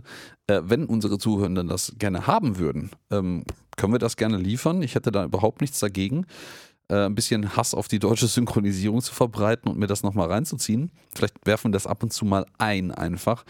Aber pff, ja, gucken wir mal einfach. Ja, we'll see. Auf jeden Fall ähm, haben sie dann noch irgendwie sowas gefunden wie eine Background-Strahlung Ein, quasi. ein Time Flux Meter haben sie hier gefunden. Ja, genau. Und da messen sie jetzt irgendwelche Hintergrundstrahlung von. Und äh, dann kommt Hermes an und sagt: Hör mal, ich hab, bin zwar kein Physiker, aber ich habe auch noch so eine Idee. Und dann gibt es wieder einen RIP und wir springen in der Zeit voran und plötzlich tanzen alle nackt zu so einem ähm, jamaikanischen äh, Marimbaphon-Beat und man weiß überhaupt nicht warum. Ja, ja, ja, ja, ja. Wir springen jetzt noch ein paar Mal irgendwie mit so ein paar Gags voran. Äh, wir springen zu Amy's Birthday äh, Party mit äh, viel zu wenig Kerzen auf, dem, auf der Torte. Und äh, dann äh, will Soldberg einen Witz darüber machen, dass äh, sie hoffentlich nicht seinen Geburtstag verpassen werden und springen an den nächsten Tag plötzlich. Der äh, und Soldberg ist alleine. Aber Obacht, wir wissen jetzt, Mhm. neue Informationen, dass Soldberg einen Tag nach Amy Geburtstag hat. Mhm, genau, man kann das wahrscheinlich sogar aufgrund des Wetters draußen vorher ein bisschen eingrenzen. Außer wir sind jetzt in den Zeitsprüngen schon über ein Jahr in die Zukunft. Dann sind wir wieder random irgendwo. Aber ja, die beiden haben offensichtlich am aufeinanderfolgenden Tag Geburtstag. Zuerst Amy, dann Soldberg. Und Soldberg hat natürlich wieder die Trope dabei, dass er halt alleine ist, einsam ist und ein armer Penner ist. Wir wissen es langsam. Mhm. Dann kommt Frys nächster, ein bisschen mittlerweile zunehmend verzweifelt werdender Versuch, ähm, bei, mit Lila anzubandeln, weil ähm, er lockt sie nämlich quasi unter einem Vorwand von so, ey, ich habe einen eine zeitsprungsicheren äh, Raum eingerichtet. Ähm, da ist aber nur Platz für zwei Personen. Lila, möchtest du den Platz mit mir teilen? Und dann hat er halt einfach so eine super halbwegs romantisch eingerichtete Besenkammer quasi ihr gebastelt mit Kerzen und einem, einer Matratze drin und so einer Decke und allem. Passt aber irgendwie in die Zeit, wo Ähm, Fry herkommt. Ne? Also das fand ich schon irgendwie Ja, konsistent. und so ein Tiger an der Wand als, als Und der Poster. Tiger ist super, der DJ. Ja, der DJ. Ja. Und er so, so einem küssenden Hippie-Pärchen noch an der Wand. Das hat also auch so ein 70er-Jahre-Vibe auf einmal. Dann, dann kommt der cheesigste Spruch überhaupt, weil sie fragt dann, und wie wird das, das jetzt uns irgendwie äh, davor schützen? Und dann sagt er, because when we're together in here, baby, time will stand still. ja, dann steht die Zeit still. Das funktioniert sogar auch im Deutschen. Das kann man Ja, wunderbar das, im das, Deutschen das stimmt, übersetzen. ja, ja. Und ja, das, das, ich finde das immer krass, weil äh, äh, Fry immer so, so random Momente hat, die dann aber völlig äh, cheesig drüber sind. Und Das ich- könnte ich auch so ein, das aus bisschen, Hotshots ja. sein oder so. Ja, so ein, ja, so ja, ein, ja, ja. So, so, so ein Humor ist das. Und dann irgendwie die, die Bettszene ist, wo er dann, äh, nee, sie dann äh, einen, einen dreifachen Rittberger vom Ja, Sprungbrett genau. runter macht auf das Bett und Topper Harley in Ja. allen Ehren, ja. Ja, ja, genau. Ja, wir springen wieder in der Zeit weiter. Einen kurzen Moment. Man sieht, wie nach dem Spruch Fry ein blaues Auge hat und lila weg ist. Wir springen noch einen Moment weiter und sehen ähm, einen frustrierten Soldberg beim Schachspielen, Ja, so was für ihn man. heißt äh, Schach, ähm, Stückchen essen einfach, also Chess Pieces essen. Ja, und dann kommt eine etwas skurrile Szene, wie ich finde, weil Ja. warum, also was passiert? Lila kommt zu Soldberg und sagt, Thomas Soldberg, kann ich mal mit dir über Fry reden? Und irgendwie macht das doch überhaupt keinen Sinn. Warum, warum Nee. sollte erstens Lila zu Soldberg gehen? Soldberg ist überhaupt nicht Lilas bester Freund oder sowas. Wenn sie jetzt noch zu Bender gegangen wäre, der ja bekanntermaßen ähm, Frys bester Freund ist, von mir aus, oder zu Amy als irgendwie Freundin oder so, aber warum zur Hölle zu Soldberg? Why Zoidberg? Ja, why, why, why Zoidberg? Äh, Weil jetzt eine lustige Szene kommt, ist schon klar, aber so, das macht doch irgendwie keinen so richtigen Sinn. Nee, das ist auch nur der, der, wie du schon richtig ankündigst, glaube ich, der humoristischen Szene, die man daraus drehen kann, äh, geschuldet, dass nämlich jetzt äh, Lila da sitzt und äh, sagt, ja, bla bla bla, ich erzähle dir mal ein bisschen was, was mich gerade äh, ähm, stört. Das ist auch was, was du vorhin schon mal angesprochen hattest, was sie nämlich jetzt hier sagt, dass sie ihren, ihren, seinen jungenhaften Charme mag, aber seine, seine Kindlichkeit hasst. Was ein super Satz ist, finde ich, weil es Ja. eins zu eins super zusammenfasst, worum es überhaupt geht. Genau. Und äh, dann springt die Zeit aber natürlich noch einen Moment und äh, Lila quatscht Soldberg offensichtlich ein, ein Steak an die Backe mit Klavier dran und allem.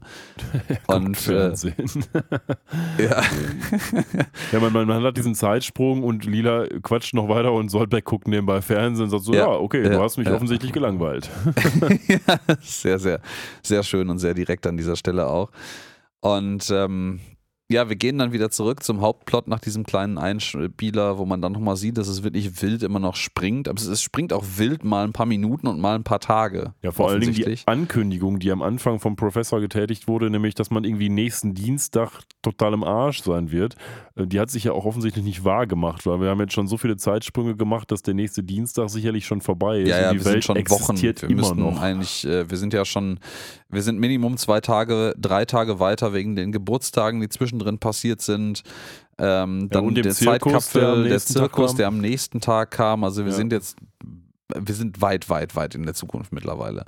Ja, und ähm, Zumindest haben wir jetzt einen schönen Ah. Rückgriff, denn es gibt immer noch das Smelloscope vom äh, Professor und ja, die suchen jetzt quasi diesen Tempest-Nebel mit dem Smelloscope und haben ihn dann auch wohl auch gefunden, ne? Während der Bubblegum Exakt. da jetzt auch am Start ist, immer noch mit seinem Basketball hantiert. Ja, und was ist jetzt der Plan? Ja, der Plan ist, äh, die müssen die Chronotrons irgendwie wieder zurückbringen. Aber die kann man nicht einfach wieder zurückbringen. Dementsprechend müssen wir da irgendwas Schweres davor packen, äh, um gravitationell die, diese Zeitsprünge, also offensichtlich diese Chronotrons, die jetzt random da rausspringen, von unserer Galaxie abzulenken und einfach irgendwo anders hinzupacken. Ja, das ist auch Ja. wieder so eine geile Standardtaktik, wo du dir so denkst, ja, Probleme einfach nicht lösen, sondern Probleme auf andere abwälzen. Fand ich aber super, dass sie das hier schön. Ja, ja. weil es genau die versteckte Art von Kritik ist, die ja eigentlich, die man mögen sollte. Weil hier wird eben nicht die Moralkeule geschwungen, sondern es wird gezeigt, hör mal, die erste Idee, die die Menschen haben, ist, ja, dann soll sich doch wer anders mit der Scheiße beschäftigen. also, Ja. pack den Müll doch nach Afrika. Das ist äh, genau das, was hier gesagt wird. Ja, ja, ja, ja. Wir haben ja auch schon den, hatten wir die Episode mit dem Müll aus Neu New York schon, der irgendwie auf Ja, dem, klar, ja, ja, sicher. genau, Mhm. das, mit dem äh, Müllball, den sie mit dem Müllball, da, da kommt auch das Smelloscope im Genau, Original da kommt das. Smelloscope her.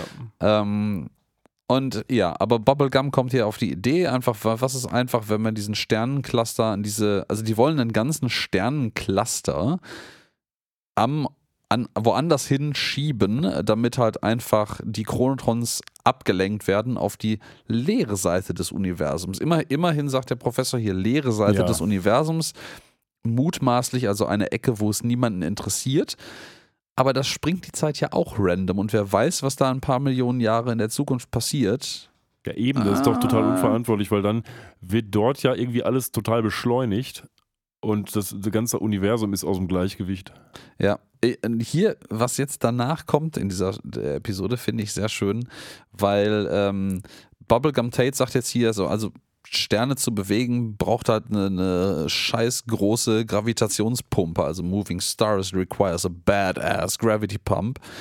Und äh, dann macht sich die Episode hier ähm, den, den Twist der Episode als Plot-Device auf einer sehr schönen Metaebene Ja. zu nutzen, indem ich einfach, wie das in vielen Filmen auch gemacht wird, man überspringt einfach den Weg zur Lösung, der total scheiße darzustellen und unmöglich wäre, indem der Film einfach einen Zeitsprung macht und man sagt, hey, wir haben jetzt zwei Jahre in der Zukunft, wir haben den Shit jetzt gebaut und wir fliegen mit dem jetzt los. Und genau das passiert jetzt aber mit den, den Chronotrons und den Zeitsprüngen als Plot-Device.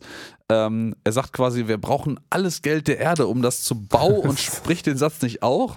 Und die springen quasi in die Zukunft, wo sie im Oval Office stehen. Ja, mit vor so einem, Nixon, ja. vor Nixon mit so einem Vorschlag für die Badass Gravity Pump Proposal. Das war ja auch super. Und so einen riesig übergroßen Scheck, wie man das häufig bei so Gala-Veranstaltungen im Fernsehen sieht in der Hand, wo einfach draufsteht: Professor Hubert Farnsworth, pay to the order of all of Earth's money and zero of a hundred cent.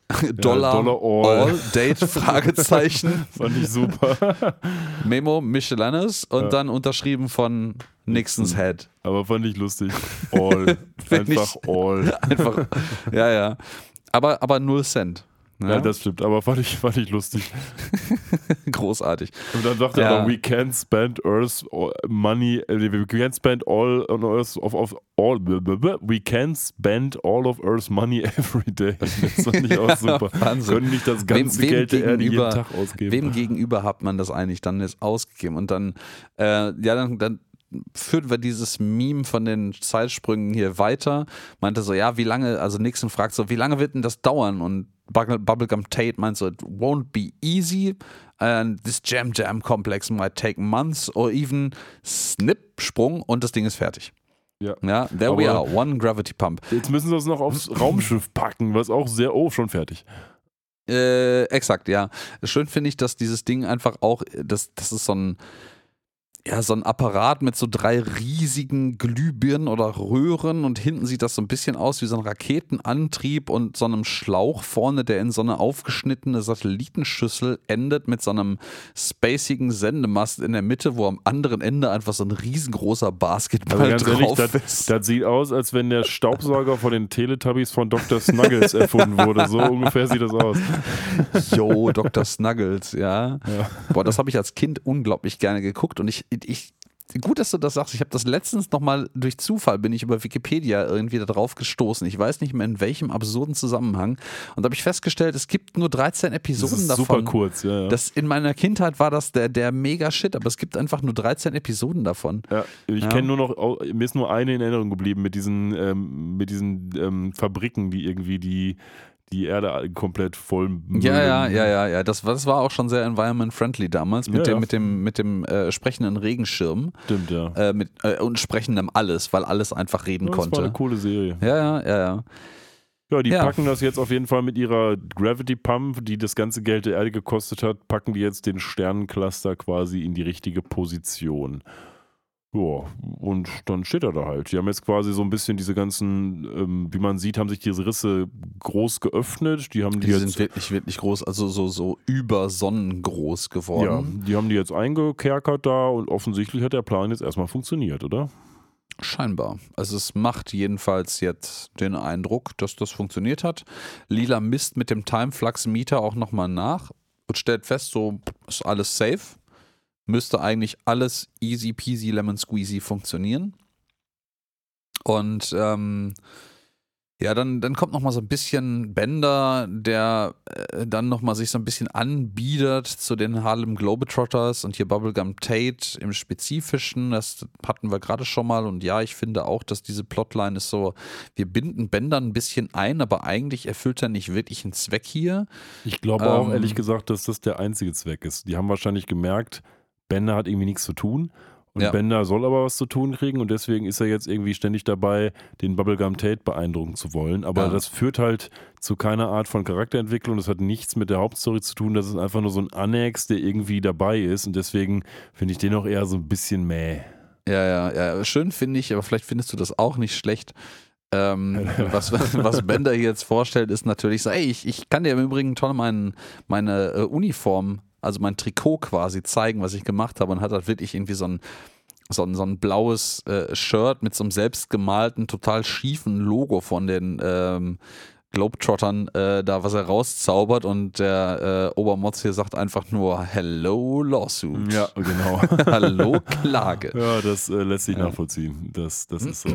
ja, und ähm, dann sagt Fry wieder sowas zu Lila, was eigentlich ganz süß ist. Nämlich, boah, das ist ja ganz toll, dass du das hier alles geschafft hast, Lila. Und er hat sogar Champagner, nämlich Moderately Priced Non-Vintage Champagne dabei und möchte das jetzt quasi feiern mit ihr und hat das eigentlich ganz süß vorbereitet, wie ich finde. Ja, es ist wirklich, wirklich schön gemacht. Und er, also Lila ist auch sichtlich beeindruckt von dem, was er hier, was er hier veranstaltet und sagt ja auch, du bist äh, intelligent, du bist schön und ähm, am, am, besten von allem, du gehst mit mir aus, vielleicht. Ja. ich finde also ganz ehrlich, ich finde, ich Fry hätte sich zumindest ein Date verdient jetzt. Ich ne? finde auch so, ja, wobei, äh, na, da, da, da finde ich aus, äh, finde ich so gesagt, wenn sie wirklich gar kein Interesse daran hat, ähm, mit ihm etwas Festeres einzugehen, dann, dann hat er, finde ich, auch kein Date verdient. Zumindest keins, bei dem nicht von vornherein klargestellt wird, hör mal,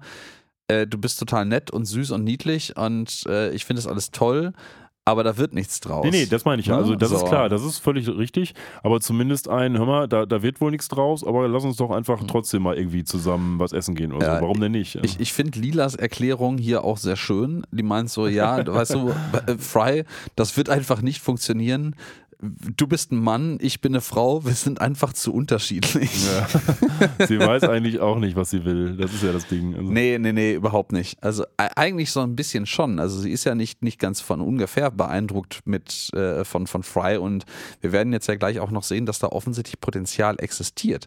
Und äh, auch hinblicklich, und das ist jetzt ein sehr weiter Vorgriff auf die bis jetzt le letzte, letzte Futurama-Episode, da funktioniert was zwischen den beiden. Das wird immer wieder gezeigt, aber in der realen Timeline passiert es dann doch nie. Ja, aber ganz ehrlich, eigentlich hat die Episode doch schon alles gesagt. Nämlich Lila hat doch zu selber zu Soldberg gesagt, hör mal, ich finde seinen boyish Charme total super und was anderes finde ich nicht so super. Aber ja, ganz seine, offensichtlich seine fühlt nämlich. sie sich ja schon ein Stück weit zu ihm hingezogen, weil das nichts anderes sagt diese Episode ja aus. Und eigentlich ja. ist es also so, dass quasi ihr ja, über ich sagt mehr oder weniger, lass es sein, aber eigentlich hat sie schon wahrscheinlich gewisse Gefühle und ich finde auch, dass die Episode das rüberbringt. Mhm. Ja, also es wird ja auch immer wieder gezeigt, dass sie eigentlich schon für ihn auch eine gewisse Verantwortung empfindet und immer so ein bisschen dann für ihn da ist, wenn es wirklich hart auf hart kommt, insbesondere wenn er gerade nicht guckt. Ja, ähm, und wir haben jetzt. Oder gerade mal wieder bewusstlos ist oder sonst was. Wir haben ja jetzt auch eine Szene, die auch mehr oder weniger ernst ist, nämlich dass Fry sagt, hör mal, ich äh, habe nicht nur Champagner dabei, ich habe auch extra was für dich getan, nämlich ich habe was gelernt. Ich wollte dir zeigen, dass ich auch was kann und ich habe mir abgeguckt quasi, wie man das Schiff äh, pilotiert und der kann das jetzt halbwegs rudimentär, so sagt Lila, ist ja auch ganz gut schon fliegen. Und das finde ich eigentlich ist immer das Schönste, wenn man so was macht, wo man sagt, okay, der andere findet das wahrscheinlich gut, wenn ich das lerne. Das ist auch nichts, was ich jetzt mal eben kaufen kann oder so. Das ist ja ein viel schönerer Beweis, dass man jemanden mag, ähm, wenn man mhm. sich durch so einen Prozess quält, in Anführungsstrichen, als wenn man jetzt eine Flasche Champagner kauft. Ne? Ja. Ich finde aber, also das ist, vielleicht ist es ein Hot Take, aber ich, ja, es ist süß, es ist romantisch, es ist schön, das für jemanden zu tun, aber ähm, das ist immer so ein bisschen, habe ich das Gefühl, das ist wie so ein Bewertung, äh, Bewerbungsgespräch, wo du irgendeinen random Skill demonstrierst, der mit deinem tatsächlichen anschließenden Job überhaupt nichts zu tun hat. Ja, ich finde aber nicht, dass ähm. das random ist. Und zwar deswegen nicht, weil wir in den vergangenen Episoden schon gemerkt haben, dass Lila Spaß hat, das Raumschiff zu fliegen. Sprich, mhm. wenn Fry auch das Raumschiff fliegen kann, haben sie ganz offensichtlich ja ein gemeinsames Interesse und ein gemeinsames, in Anführungsstrichen, Hobby, ähm, was die beiden vielleicht auch näher bringt. Das auf jeden Fall, aber in der Art und Weise, wie ich das hier lese, ist das für, für Fry so eine Art äh, One-Trick-Pony, wo er ja schon, und das ist tatsächlich, kann ich auch gebührend anerkennen, ihr zuliebe gelernt hat, ein bisschen ein Raumschiff zu fliegen. Aber ähm, es wirkt auf mich nicht so, als wäre das intrinsisch etwas, was er auch selber wirklich gerne machen wollen würde, sondern halt nur, um ihr zu demonstrieren, dass er äh, Interesse an ihr hat und sie zu, für sich zu gewinnen, das macht, aber nicht inhärent daraus, weil er als Charakter das irgendwie kann oder möchte.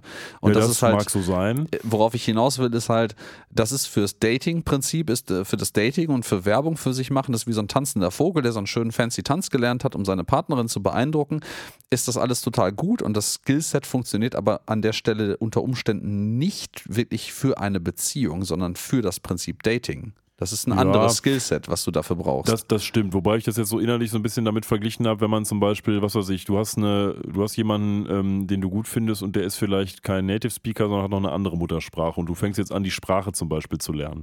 Ähm, da machst du Ist- das jetzt vielleicht auch ein Stück weit für dich, aber äh, wohl auch hauptsächlich aus der Motivation heraus, den anderen vielleicht, vielleicht nicht zu beeindrucken, aber den, dass er dich eher mag und dass er sieht, okay, der hat sich für mich angestrengt und sich für jemanden anzustrengen, kann ja durchaus auch der Start in eine Beziehung sein. Das ist ja nicht Ohne, unnatürlich. ohne Zweifel. Also ich meine auch diese Art von Werbung für sich zu machen und einfach zu zeigen, okay, hey, das ist jetzt vielleicht nicht das, was ich, was ich mit Herzblut selber machen würde, aber du bist mir wichtig genug, als Genau. dass ich das mit dir teilen möchte, ist äh, total fein und auch eine ganze Menge wert. Ähm, ich will halt nur sagen, es, ist, es kann halt auch schwierig sein, wenn so viel Aufopferung an der Stelle da ist von Frys Seite aus, dass äh, das vielleicht auch gar nicht echt ist. Ja, mag so sein, passiert. mag so sein. Wir wissen es jetzt an dieser Stelle nicht, aber ich fand erstmal gut, dass er überhaupt wir. was gemacht hat. Wissen, wissen wir, wenn wir jetzt ein bisschen vorgreifen, was noch in der Episode passiert, Okay. wissen wir, dass irgendwas offensichtlich funktioniert bei den beiden. Ja, ja, Ähm, wir wissen ja ich ja wahrscheinlich auch schon schon was. Ja, erwähnt. ja. Ja, selbst Und- diese Episode gibt uns ja einen starken Hinweis darauf, was konkret funktioniert hat, aber werden wir gleich mal sehen. Ja, genau. Aber ich, ich, ich glaube nicht, dass Fry mit seiner Theorie, dass das der Grund sein könnte, äh, recht hat. Aber das ist ein, Das, ein das Problem Ding. an der ganzen Sache ist, dass Fry danach eben sagt, hör mal, ich weiß ganz genau, es gibt das eine perfekte Ding, was ich für dich tun kann und dann wirst du mich lieben. Das ist halt schon eher eine pathologische Ansicht. Genau, das ist halt schon wirklich obsessive. Ne? Also das ist wirklich so ein, äh, ich, ich glaube, wenn ich nur ganz feste das exakt richtige Ding tun kann, muss, äh, tun werde, äh, dann kann ich dich für mich gewinnen. Und das ist schon ein bisschen creepy. Das ist so, ich muss dir nur lange genug hinterherrennen und lange genug die richtigen Buttons drücken und dann wird das irgendwann funktionieren. Ja, genau. Oh, ich weiß nicht, ich weiß nicht. Ja, aber die Episode straft uns hier Lügen, denn es macht einmal Zip und plötzlich stehen wir vorm Altar. Genau, und äh, Fry und Lila sind auch die beiden, die dort vermählt werden Und sollen. jetzt mal ganz kurz, um meine vorherige Logo. Argumentation abzuschließen. Ähm, wir haben ja vorhin gesagt, okay, als sie da beim Zirkus standen, dann standen die da Ewigkeiten rum und plötzlich war der Zirkus da. Hier ist die Zeit jetzt nach vorne gesprungen und offensichtlich haben sich alle vom Fleck bewegt, sind irgend, haben irgendwas getan, was sie jetzt nicht mehr wissen. Es ist also weitergelaufen, die Handlung, während es ist sie aber nicht bei dem Elefanten, Heini. Dementsprechend ist es entweder so, wie du jetzt äh, der Episode zugute gemutmaßt hast, nämlich, dass es mal so, mal so ist, oder es ist einfach inkonsistent. Ist es nicht, ist nicht die Konsistenz hierbei, dass, und korrigiere mich, wenn ich da was übersehe, dass immer die Personen, die gerade im Fokus sind, die einzigen sind, die diesen Zeitsprung machen, räumlich und oder zeitlich, das fällt ja, ne, man sieht Einstein auch durchaus sehr nah beieinander, ähm, und die beiden mitsamt der gesamten Welt drumherum konsistent bis zu diesem Zeitpunkt gehandelt haben, aber nur diese beiden Personen oder mehrere Personen, die diesen gerade sichtbaren Zeitsprung vollzogen haben, sich nicht daran erinnern können, was zwischendrin passiert ist. Für alle anderen drumherum, das aber eine konsistente Handlung darstellt. Weiß ich nicht, wie ist das denn mit, dem, mit der Nachrichtensendung? Spricht das nicht dagegen? Ich bin jetzt nicht so ganz genau sicher, was du, wie deine Theorie ist, habe ich noch nicht so ganz verstanden.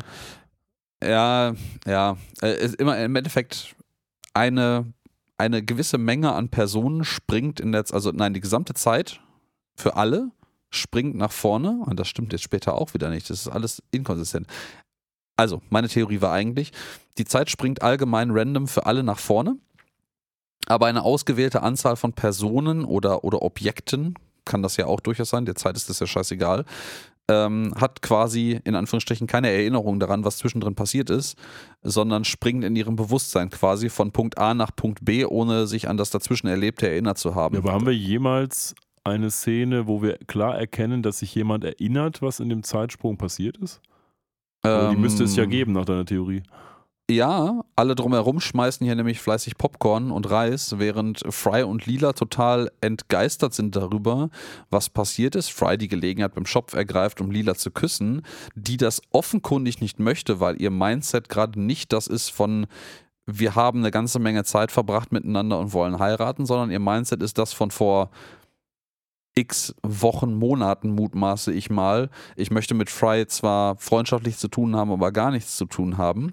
Die beiden sind also diejenigen, die sich nicht erinnern können, aber alle anderen Umstehenden, inklusive dem Pfarrer, sind sich sehr wohl der Meinung, dass das gerade eine konsistente Geschichte ist, die da passiert, weil keiner von denen den Eindruck erweckt, dass sie gerade nicht wissen, wo sie sind.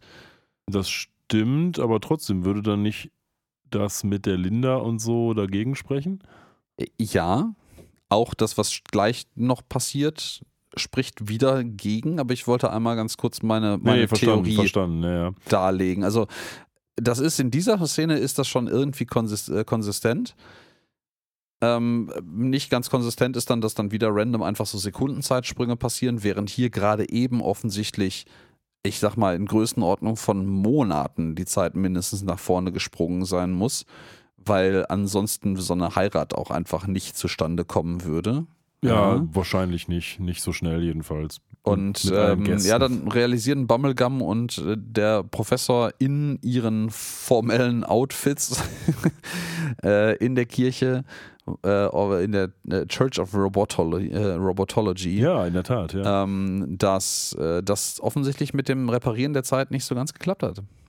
Ja, das Problem an der ganzen Geschichte ist eben, dass Fry ähm, jetzt äh, zwar sein Ziel erreicht hat, äh, er heiratet Lila, aber er kann sich beileibe nicht mehr erinnern, wie das passiert ist. Und sie wirft ihm jetzt quasi vor, mal, wie hast du es gemacht? Irgendwie hast du, dir, hast du mir Drogen gegeben, hast du mich hypnotisiert, aber er weiß es einfach nicht. Und das ist auch so ein bisschen ja das Dilemma der ganzen restlichen Folge, dass er es ja geschafft hat.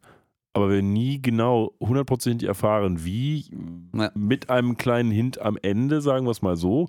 Aber jetzt geht es erstmal wieder in die Zukunft mit einem weiteren Sepp, denn das Ganze muss jetzt wieder aufgelöst werden. Genau, das Ganze muss wieder aufgelöst werden. Wir springen nämlich jetzt einfach zum Judge Whitey Ist es vor Gericht. Judge Whitey? Ich glaube, es ist Judge Whitey. Ja, ja, das ist der gleiche Judge wie immer.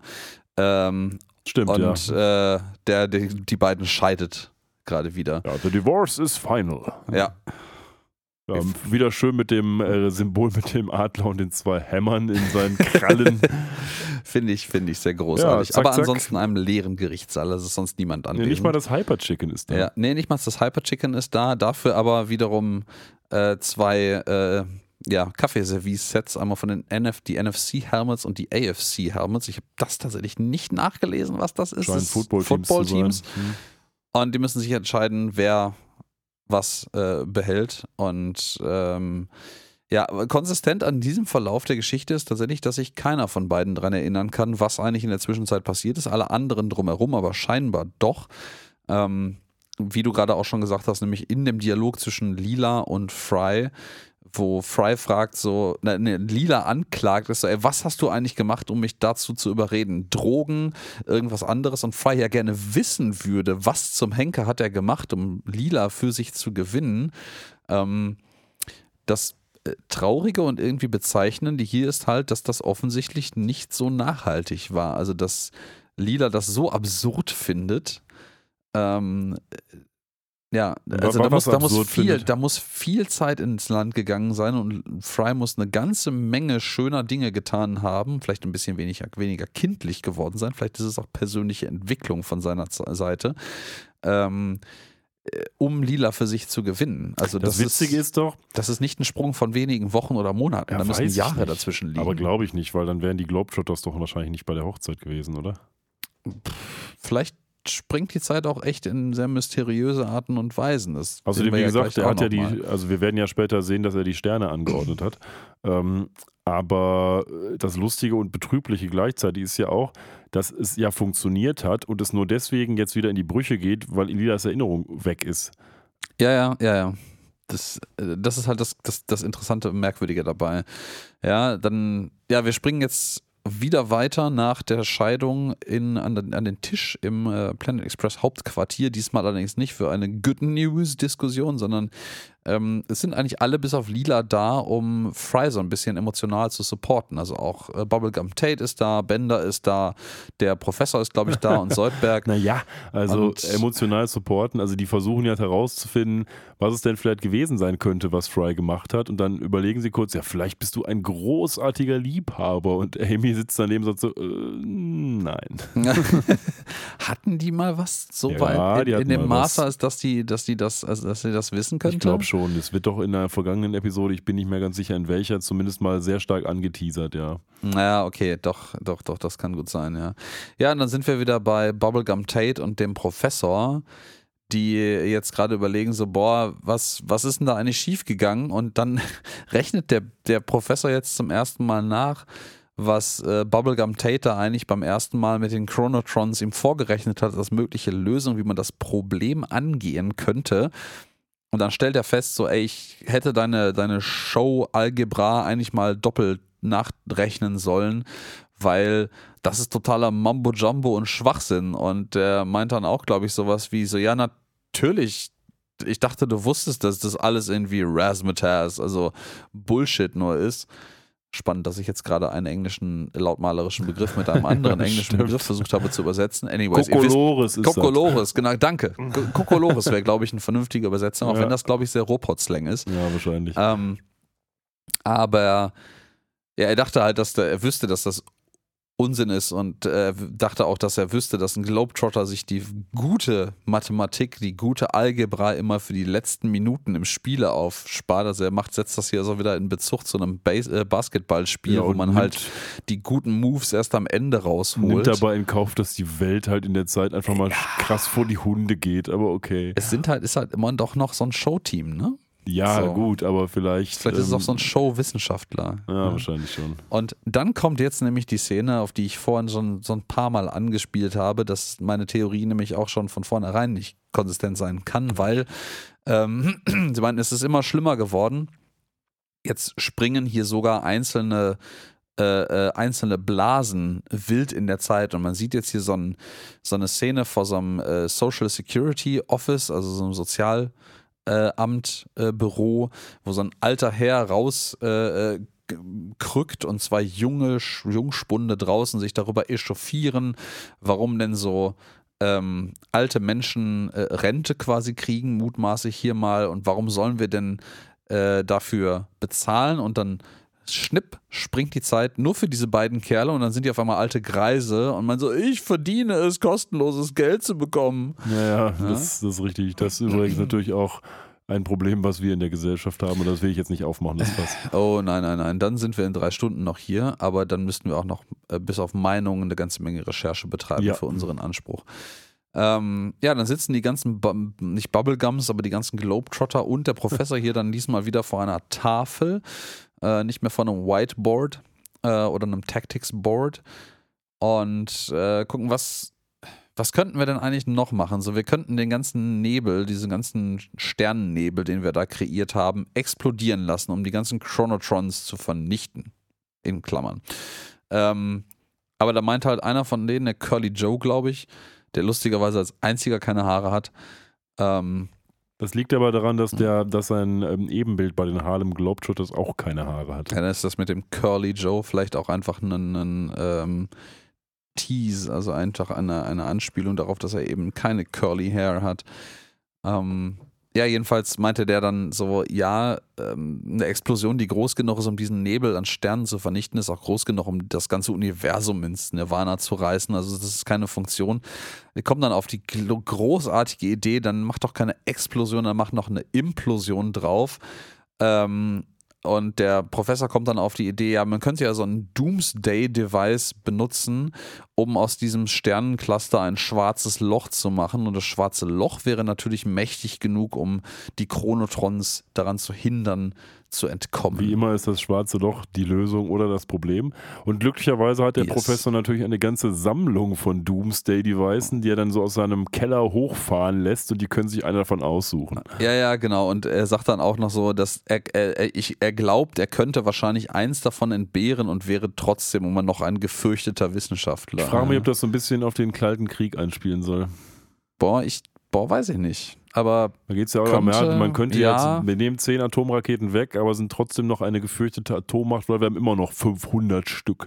ja, ist ja jetzt gerade auch wieder so ein, so ein etwas aufkeimendes Thema, wo ich immer noch sehr darauf hoffe, dass das eine ganze Menge rhetorisches, äh, ähm, diplomatisches Geplänkel ist, mit dem man da um sich wirft und nicht oh, real zumindest hat jetzt auch Gefahren. Belarus ähm, Atomwaffen am Start. Dementsprechend ganz nur rhetorisch ist es nicht.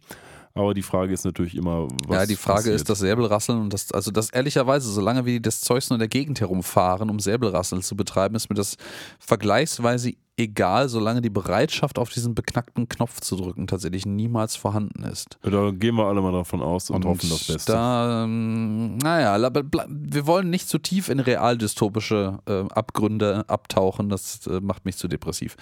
Ähm, Übrigens, jetzt nochmal Und- ganz kurz, äh, alle, da sie jetzt ja die Lösung gefunden haben, werden von ähm, Bubblegum alle im Raum zu Ehrenmitgliedern der Harlem Globetrotters gemacht und natürlich ist Bender nicht da, kommt dann zu spät rein und sagt, ja, was habe Habe ich gehört? hab ich irgendwas verpasst? Habe ich irgendwas Und verpasst? dann sagt Bubblegum nur too late, hot plate. Und Ja. äh, Und äh, Ja, der scheint war's. im Übrigen, ich, das ist, ich, ich habe so ein bisschen das Gefühl, das Verhältnis zwischen Bubblegum und Bender ähm, ist ja so das Replacement für das Verhältnis von Hermes Conrad und ja, Soldberg, stimmt. weil das wurde vorher schon mal ein paar Mal so angebracht, aber Bubblegum ist nicht sonderlich begeistert von Bender, auch mit dem Lawsuit, weil er die in die Klamotte kopiert hat und so. Ähm, und der meint halt, dieses Too Late Hot Plate ist ein netter Reim, aber heißt halt einfach auch, du bist halt einfach nur eine heiße Ofenplatte. Und das ist halt nicht nett oder charmant gemeint, sondern das ist halt wirklich, wirklich derogativ. Ja, gemeint. das ist, ist eine gute Beobachtung. Also tatsächlich spiegelt das sich so ein bisschen zu dem, was wir sonst zwischen ähm, Hermes und Soldberg sehen, Tatsache. Ja, und äh, dann jetzt nach der nicht näher genannten langen, langen, langen Zeit, die die Harlem Globetrotters hier auf der Erde verbracht haben, äh, während das Doomsday-Device in des, das Raumschiff geladen wird, verabschiedet man sich jetzt gegenseitig voneinander und ähm, mit, Mit einem einer sehr generischen übrigens. Ja, ja. Wir werden jetzt woanders gebraucht ja, übrigens. Ja. Aber wir wün- wünschen euch viel äh, Gelingen, wo ich mir so denke, so ja, haben wir nicht vorhin noch irgendwie am Anfang diskutiert und gemutmaßt, dass am Mittwoch oder wann auch immer das Dienstag war, die ganze, äh, das ganze Universum äh, aufgehört haben wird zu existieren und jetzt auf einmal so Tüdelü, Ja, Suckers. hauen sie rein, mal gucken, was geht. Äh, das ist, äh, ist so. Ja. Äh, aber der Dienstag ist ja auch schon seit Monaten vorbei. Ja, also. der ist, schon, der ist schon 30 Jahre vorbei wahrscheinlich mittlerweile. Also die müssen einen gewaltigen Sprung in die Zukunft gemacht haben. Und jetzt wird noch Und, ganz kurz der ähm, Bändler der Bändler, der, Der Bändler, der Bändler, ja, der Bänder Handlungsstrang aufgelöst, nämlich Bänder hör mal, kann ich nicht doch noch Ehrenmitglied werden und äh, Bubblegum sagt, mal, du kannst den Ball spielen, du bist auch witzig und kannst Trash talken, aber bist du im Inneren wirklich funky genug? Und wenn du, ja, ja, bist du? Ja, vielleicht. Bist du es wirklich? Nein. Deal with it. Und dann ist das vorbei. Und da frage ich mich doch, was wollen uns die Macher damit sagen? Ey, die wollen einfach endlich diese dämliche Plotline beenden, dass äh, Bender einen von den äh, Harlem Globetrottern sein möchte. Ich, ich finde das auch nur so semi in Character, muss ich sagen. Ja, schon. Obwohl, Weil- weil, ja, es gab schon so Szenen von Bender, wo er so seinem Idol begegnet und dann so voll unterwürfig Aber ist. mir fällt gerade auf, dass äh, meine Theorie von äh, der, der Jobübernahme von äh, eigentlich Soldbergs Job, der hier auf äh, Bender übergeht, mehr Untermauerung erfährt, weil genau dieses speichelleckerische Hinterherrennen hinter einem Idol auch Soldberg zu eigen ist Ja, das normalerweise. stimmt. Das stimmt. Ne? Also das, das ist ein bisschen parallel gebaut. wir fliegen jetzt auf jeden Fall in den Nebel und sehen dann so eine, ja, Soldberg, äh, Soldberg, Quatsch, Bender an der Schnur, wie er das Doomsday-Device in den Nebel bringt. Und ich fand diese Animation ein bisschen komisch, weil diese 3D-Animation von Bender, wie er aus dem Raumschiff schwebt, da hat er so ganz große, ganz seltsam traurig anmutende Augen. Ich weiß nicht, ob das irgendwie von was anderem kopiert wurde oder so. Sieht ganz seltsam aus. Aber nur für einen kurzen Moment.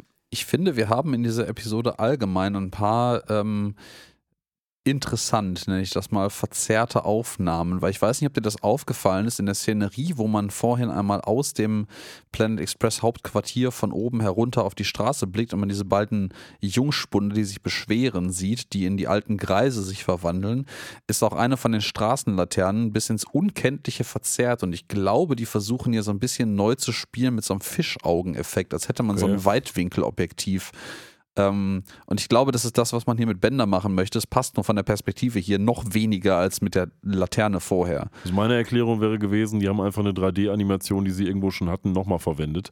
Und das sieht deswegen komisch aus, aber ich weiß es natürlich nicht. Kann, kann auch unter Umständen sein. Ne? Dann haben wir noch so einen kleinen äh, Dialog zwischen Lila und Fry, der nochmal sehr ihr sein Bedauern gegenüber Lila ausdrückt, dass er leider nicht weiß, was er gemacht haben muss, ähm, als dass die zusammenkommen. Wobei ich mir denke, so vielleicht hast du auch gar nichts gemacht. Vielleicht hat sich Lila dir auch einfach angenähert. Oh, könnte auch So sein, ne? könnte halt auch echt sein. Das sind, Mhm. offensichtlich haben wir hier große Zeitsprünge gemacht, ähm, die aber immer random wieder als, als doch kurze Zeitsprünge dargestellt werden. Ich, ich finde, die Episode weiß ja auch nicht so richtig weder Fisch noch Fleisch, was sie eigentlich an der Hinsicht möchte, weil das immer nach Belieben verändert wird. Aber vielleicht, und da wird es jetzt sehr meta und spekulativ, ist das auch komplette Absicht, weil nämlich Zeitsprünge und Zeit allgemein als Konzept, das veränderbar ist, gerade in Science Fiction immer als beliebiges Plot-Device für irgendwelche kompletten Absurditäten benutzt wird. Ja klar, ist so. Ja, und vielleicht ist das hier absichtlich sehr übertrieben dargestellt, dass die Zeitsprünge halt hier immer genau so lang sind, wie es der Plot erfordert. Ja, es ist, es ist ja auch nicht so schlimm. Also ich sag mal, es ist ja jetzt nicht, die Story wird ja jetzt nicht schlechter dadurch, dass die Zeitsprünge irgendwie randomartig äh, voranschreiten. Naja, auf jeden Das Fall. habe ich ja auch nicht behauptet. nein, nein, ich hast du nicht behauptet. also es nein, ist nein, nur, schon klar. Es ist nur so ein Guess, dass das vielleicht unterschwellig Absicht war hier, auch wenn ich das in keiner Quelle Kann wirklich sein. benannt habe. Ich hätte erwartet, dass vielleicht der Audiokommentar das was, da was zu sagt, aber das gab es auch nicht. Ähm, Vielleicht ist ein Kommentar darauf, wie convenient manchmal Zeitsprünge auch ähm, Ja, genau. angewandt Das- werden in anderen Serien. Genau, also ich finde aber an anderer Stelle auch, dafür ist es dann doch nicht offensichtlich genug, weil wenn, wenn Futurama bis jetzt immer solche Sachen hatte und sich solcher übertriebenen Anwendungen auf, auch auf einer Metaebene bedient, ist es meistens so eklatant übertrieben, dass einem quasi schon mit dem ganzen Sägewerk gewunken das wird auf schon. diesen Hinweis hin. Ja. Und das ist hier zu subtil dafür eigentlich. Ja, und jetzt kriegen wir doch noch vielleicht einen kleinen Hinweis darauf, was Fry denn gemacht haben könnte. Denn Bender kommt zurück und sagt, hör mal, wir sind jetzt fertig, das Doomsday-Device, das können wir jetzt gleich mal anzünden und dann wird alles explodieren. Wunderbar. Und ähm, ja, sagen wir mal, Lila sieht dann Fry, der nach einer Diskussion darüber, ob die beiden denn nicht doch zusammenkommen oder nicht, ähm, ziemlich niedergeschlagen ist, weil Lila ihm halt gesagt hat, immer, wir werden immer Freunde bleiben. Lila verschwindet dann, geht runter und guckt sich irgendwie an, was sie jetzt da machen muss. Bender tröstet ihn nochmal ganz kurz, geht dann auch pfeifend, dazu kommen wir gleich nochmal. Und Mhm. Fry steuert jetzt das Raumschiff und sieht dann, noch bevor das Doomsday-Device explodiert, dass er offensichtlich mit dieser Gravita Graviton-Pumpe, die er da hat auf dem Raumschiff, die Sterne oder die Sternencluster so angeordnet hat, dass sie I love you Lila ergeben. Und es wird schon hart impliziert, dass das wohl das gewesen sein könnte, was dazu geführt hat, dass Lila sich in ihn verliebt hat, oder? Mm, Ich, nee, ich finde im Gegenteil. Ich finde, es wird eher impliziert, dass das einer der weiteren mittlerweile sehr größten wahnsinnigen Versuche von Fry war, in dieser real existierenden Zeitlinie, ähm, dass äh, also es ist quasi das auf, der, auf die Spitze treiben des gesamten Umgarnens, was Fry schon die ganze Episode lang betreibt. Aber ich ähm, glaube, es wird in der Episode eher suggeriert, dass das Frys Vorstellung von dem ist, was er vielleicht gemacht ha- haben könnte. Aber ich glaube nicht, dass das wirklich das ist, was er erreicht Echt? hat. Und ich finde, in dieser Episode, äh, nicht in dieser Episode, sondern genau in dieser Szene passiert noch was völlig anderes, subtileres an der Stelle, was die Annäherung zwischen den beiden doch noch so ein bisschen zeigt und Lilas Anerkennung für das, was Fry hier tut.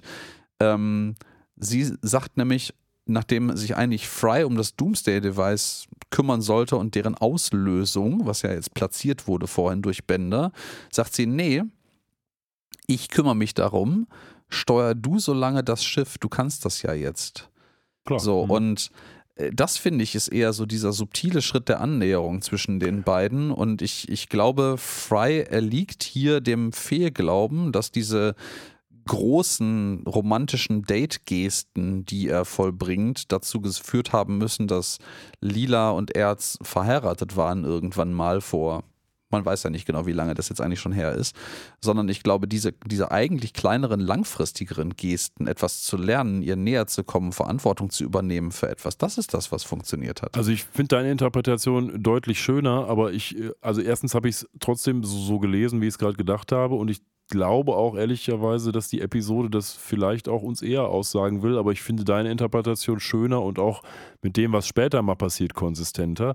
Ich Mhm. hätte jetzt aber trotzdem gedacht, dass die Episode uns eigentlich sagen will, durch diese Geste, denn sie wird ja dann auch äh, zunichte gemacht, bevor Lila die sehen kann. Ähm, durch diese Geste hat das vielleicht funktioniert, denn das ist ja etwas, was Fry nicht wusste, was er also vergessen hat, was also in einem Zeitsprung passiert sein muss.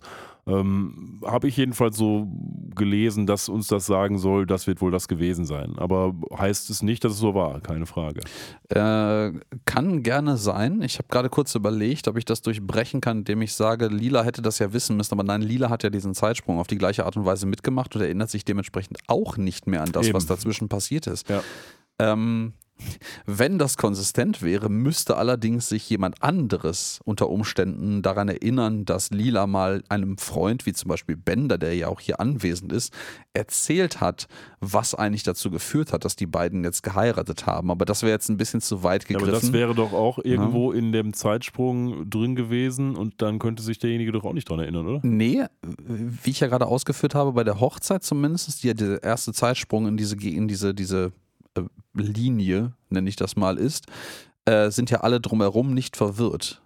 Das heißt also, die Ja, haben nicht den Erinnerungsverlust erlitten. Weil man natürlich auch sagen kann, die Ne? sind genau zu dem Zeitpunkt reingesprungen, wo die quasi schon mit einer Hand das Zeug hoch, also den, den Reis hochgeworfen haben, weil der Typ, der am Anfang den Basketball werfen will und dann gegen diese Scheibe klatscht, Dafür der ist, ist ja die- auch schon im Sprung. Also, Dafür ist die Szene aber zu lang. Also dafür wird, der, der klatscht ja dann davor. Das heißt, ihm passiert irgendwas, was äh, daraus resultiert, dass er die Aktion schon angefangen hat, aber sein Gehirn nicht mehr weiß, was passiert ist und dann die Aktion nicht komplett zu Ende zieht. Die Ja. machen das aber alles zu Ende. ja, also, man sieht zumindest ne? keine verdutzten Gesichter im, im Auditorium in der Tat. Ist ja auch Wurst, aber ja, da können Ja. wir wahrscheinlich noch eine halbe Stunde drüber debattieren.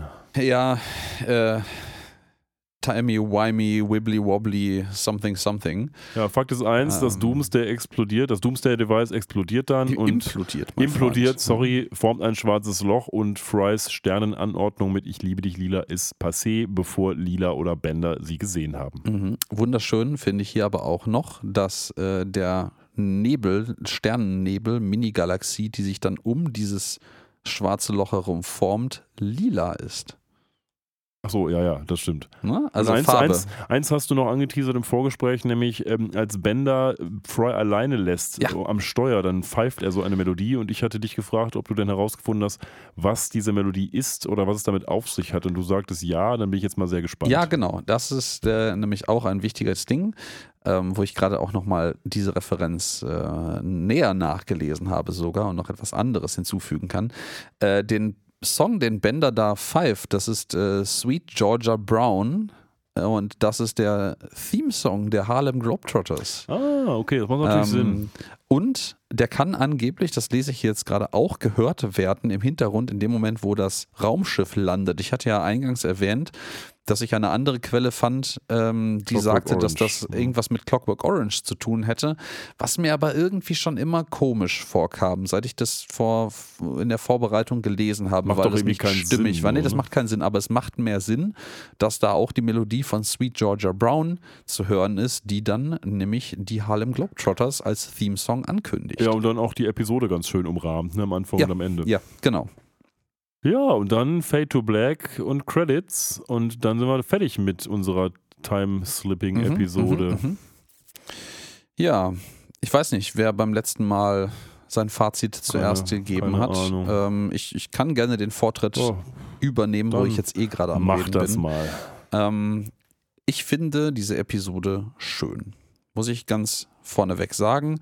Ich habe mich auch, als wir beim letzten Mal zum Ende hin ähm, gesagt haben, dass wir das als nächstes besprechen würden, sehr darauf gefreut, diese Episode mir anzugucken. Ich meine nicht, dass ich mir die nicht auch so hätte angucken können, aber sei es drum.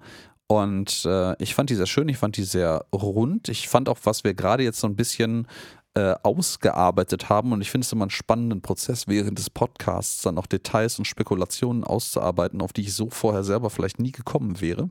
Oder wir beide nicht. Ähm, Finde ich die sogar noch ein bisschen runder und schöner.